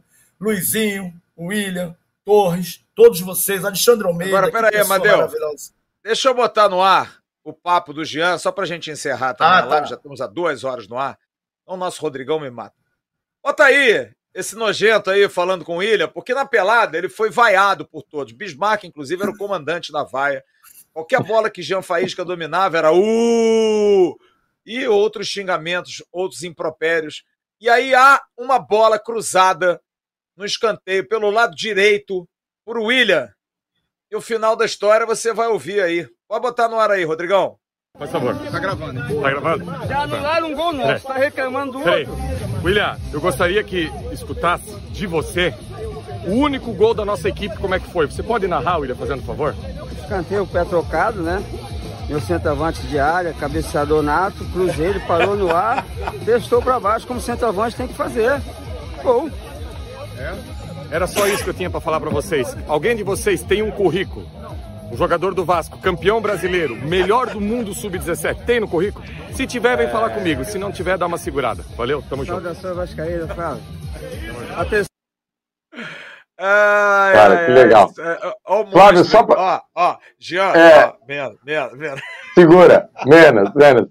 Cara, e a humildade do William, né? Ir lá brincar com a gente, jogar. Cara, o meu filho jogando bola no meio da galera lá, pô, cara, foi, foi espetacular. Só quem viveu. Agora, Flávio, antes de nós encerrar, antes que eu me esqueça, dia 15 de agosto é, vai ser o. A 15 de agosto, não. 15 de abril. 15 de abril. Vai pegar fogo aqui, atenção, Vascaína. Porque dia 15 de abril, na capitania Vaz Brusque, aqui em Brusque, do meu amigo Marcolan, a terceira feijoada. Marcolan, que é o, o dono do, da torcida do Vasco, não só em Brusque, em Santa Catarina, o Marcolan é a referência. Ele e a equipe dele lá de Brusque mandam aqui em Santa Catarina na torcida do Vasco. Então, confirmados, o MC Charles, Sam Barreira e o Cocada. Sim, ele mesmo. O Cocada do gol de 88 vai estar tá aqui dia 15 de agosto. Eu vou fazer o Faísca Taon ao vivo lá da capitania que é o Flávio, eu vou ter o prazer de recepcionar uma hora. Você, Amadeu, Bismarck, fazer um bonde aqui para a capitania Bora. da Vaz Brusque. O bar do Amadeu é a cara do, do, do, do da Vaz Brusque lá da capitania. Só imagina, os caras vão começar de manhã com essa festa, vai até a hora do jogo do Vasco, 9 horas da noite. Então, ou seja, meu Deus, vai dar perca total. Vai só Deus para saber, entendeu? Meu é. Deus, subam para as montanhas. Isso. Então o Flávio lá, o Flávio, o dia 15, Amadeu em São Januário, Jean Faísca de manhã em Brusque e Flávio no Mineirão. Eu quero ver um canal de qualquer clube que tenha essa estrutura que o Atenção Vascaína está montando aí para o dia 15 de abril. Legal, um abraço aí o pessoal da Capitania de Brusque. Tamo junto. Vamos seguir, vamos fazer muita coisa nesse Campeonato Brasileiro. E se Deus quiser, nosso Vasco vai dar muitas alegrias esse ano. A gente vai conseguir. Flávio, rapidinho, só para não esquecer, eu Fala. tenho que mandar uns abraços, são quatro ou cinco. Para o meu amigo Carlos Lemos, lá de Manaus, para o nosso grande amigo Juanzinho e para o deputado Saulo Viana, que eu pedi um favor a ele aí, por um amigo nosso, ele, ele atendeu na mesma hora. Deputado Saulo Viana. Ah, tá bom, deixa. E o, o Saulo Viana, obrigado, deputado. Você é um cara que mora aqui, Juan, Carlos Lemos, Anderson Ruiz, Valtinho, Muniz, todos. E ao Rodrigo Santana. Rodrigo Santana, para quem não conhece, é o meu padrinho no Bar do Amadeu. Tá? Vou falar logo que ele, ele não gosta, mas, Rodrigo, amanhã tu me dá expor. Não, daqui a pouco ele está aqui mandando um zap aqui me xingando, mas tudo bem. Rodrigo, te amo. Você é um irmão, você é um parceiro. E o mais legal, é um Amadeu, mais legal, o Rodrigo, ele é o padrinho e ele não quer nada além nada. de estar na família do canal. Eu sempre Exatamente. falo para ele, cara, deixa eu divulgar uma marca tua, deixa eu falar alguma coisa. Nada, cara. Nada. Quero estar com vocês aqui. Para mim é um prazer enorme. Sabe o que ele quer? ele, quer ver a bebida entrando e a verdade saindo. É isso que o Rodrigo quer, entendeu? Grande cara, cara. Figuraça. E outra coisa, Flávio, só para finalizar, eu fiz a pergunta. O Bismarck já é da base do Vasco, o William também. Eu fiz a pergunta a duas feras que estavam lá, Luizinho Quintanilha e Alexandre Torres. Cara, que simpatia. Para o Alexandre Torres sair de casa é porque era o Bismarck, que ele não sai de casa. Que figura maravilhosa, meu conterrâneo aqui da Vila da Penha. Eu fiz a seguinte, a seguinte pergunta para os dois. É, vocês foram criados, Botafogo e Fluminense. Quando vocês chegam no Vasco e vê aquela torcida, o que, que aconteceu com vocês? O que, que vocês viram? Eles falaram a mesma coisa. Amadeu, vou falar uma coisa para você. Igual a torcida do Vasco não existe. A gente acaba virando Vasco. Eu sei que o Alexandre tem um, né, lá o Fluminense, o pai dele, o nosso saudoso capitão Carlos Alberto Torres, mas ele falou: o Vasco é diferente, o Vasco é diferenciado. Tem um carinho pelo Fluminense, Luizinho, tem um carinho pelo Botafogo, mas o Vasco é uma coisa assim completamente diferente de tudo. Alexandre Torres, beijo. Luizinho, Nossa, beijo, preguiça. beijo. Nossa, Porra, preguiça. que cara maravilhoso, que resenha, Flávio. E já viu, né? Ali do lado, Bia, é... Bia, aí já viu. Torrão, Torrão é figura William, muito doce. Um beijo, meu irmão, que pessoa maravilhosa. Muito Vocês querido. são maravilhosos. E o nosso Márcio Romano, né? Que, meu Deus, Márcio, eu achei que tu era craque. Tu joga mais ou é. menos, mas Deu para é quebrar o galho. nas vendas. Ele é craque é. nas vendas. Craque nas vendas. E o Marcão também, mandar, Marcão, mano, um beijo. Deixa eu mandar um abraço pro Tiagão Sena, lá do Espírito Santo, completando 40 anos de idade. Grande abraço ao Tiago. Bom, gente, vamos encerrando a nossa live. Já chegamos quase a 6 mil. É, batemos 6 mil, ainda temos 4 mil pessoas nos vendo. Um grande abraço ao querido Diego Santos, está aqui, ó. Já estou arrumando meu passaporte para 24, Vascão na América do Sul. Animado, hein, cara? Edmundo diz aqui: sou fã de uma feijoada. Torne-se membro, ou então vá até Brusque, você vai comer uma feijoada, cara. Lúcio Lima Gonçalves, um grande abraço. Um grande abraço ao José Luiz Lisandro. Tá dizendo aqui, ó. Com esse time aí, o Bar do Amadeu vai ser para afogar as mágoas. Eu acho que não, cara. Eu acho que vai ser para celebrar as vitórias, irmão. Vai ser pra ser. Vamos pensar positivo, rapaziada. Tá muito, tá muito deprimente isso, é muita depressão, cara. Vamos pensar para cima. Grande abraço ao Fábio Fernandes, ao Tiago Brito, que está dizendo que marra, hein, Faísca? Mas sabe muito, sou seu fã. Grande abraço ao Caio Henrique Rangel de Guarapari. Abraço à rapaziada toda que está mandando mensagem para a gente aqui. Obrigado ao pastor André Rodrigues. Obrigado aí pelas mensagens também a todos vocês. Para encerrar, fala aí, Jean. Né, é, hoje é aniversário do Bruno, do filho mais velho do Rodrigo, do irmão do Rafa. O, é do, o Rodrigo está tá comemorando aqui com a galera. Um abraço aí para o Bruno, filho do Rodrigo, e para toda Não, a família. E o, e o Rafa, Beijo, que faz aniversário no mesmo dia do canal, dia 28 de março. Dia 28, o Rafa. É, o Rafa, Rafinha, Rafinha tem jeito, hein? Joga bola direitinho. Joga direitinho, joga direitinho. Grande abraço ao querido Anderson Ruiz. Abraço a vocês, feras demais. O nosso almoço sub-60, hein, Anderson? Tô esperando, hein? Vai vir, vai mais vir. do que falar de Vasco, mais do que cobrir Vasco, dar notícias, que é o nosso dia a dia é fazer amigos. A gente está reunido, a gente poder marca um almoço ali, enquanto uma pessoa aqui faz uma coisa colar, isso é muito bacana. Isso é o, é o, é o melhor de tudo. Melhor mesmo. Janzinho, um abraço. Um abraço, Amadeu. Muito obrigado. 21 e 39. Um abraço para Bruno Alves, em Portugal, nos curtindo. Um grande abraço a todos vocês. Fiquem bem. Amanhã de manhã tem programação, não haver mais. Tem Bom Dia Gigante com Emerson Rocha. À tarde tem Boletim a ver e à noite estaremos com o Avenews. Grande abraço a todos, fiquem com Deus. Tchau, turma. Valeu.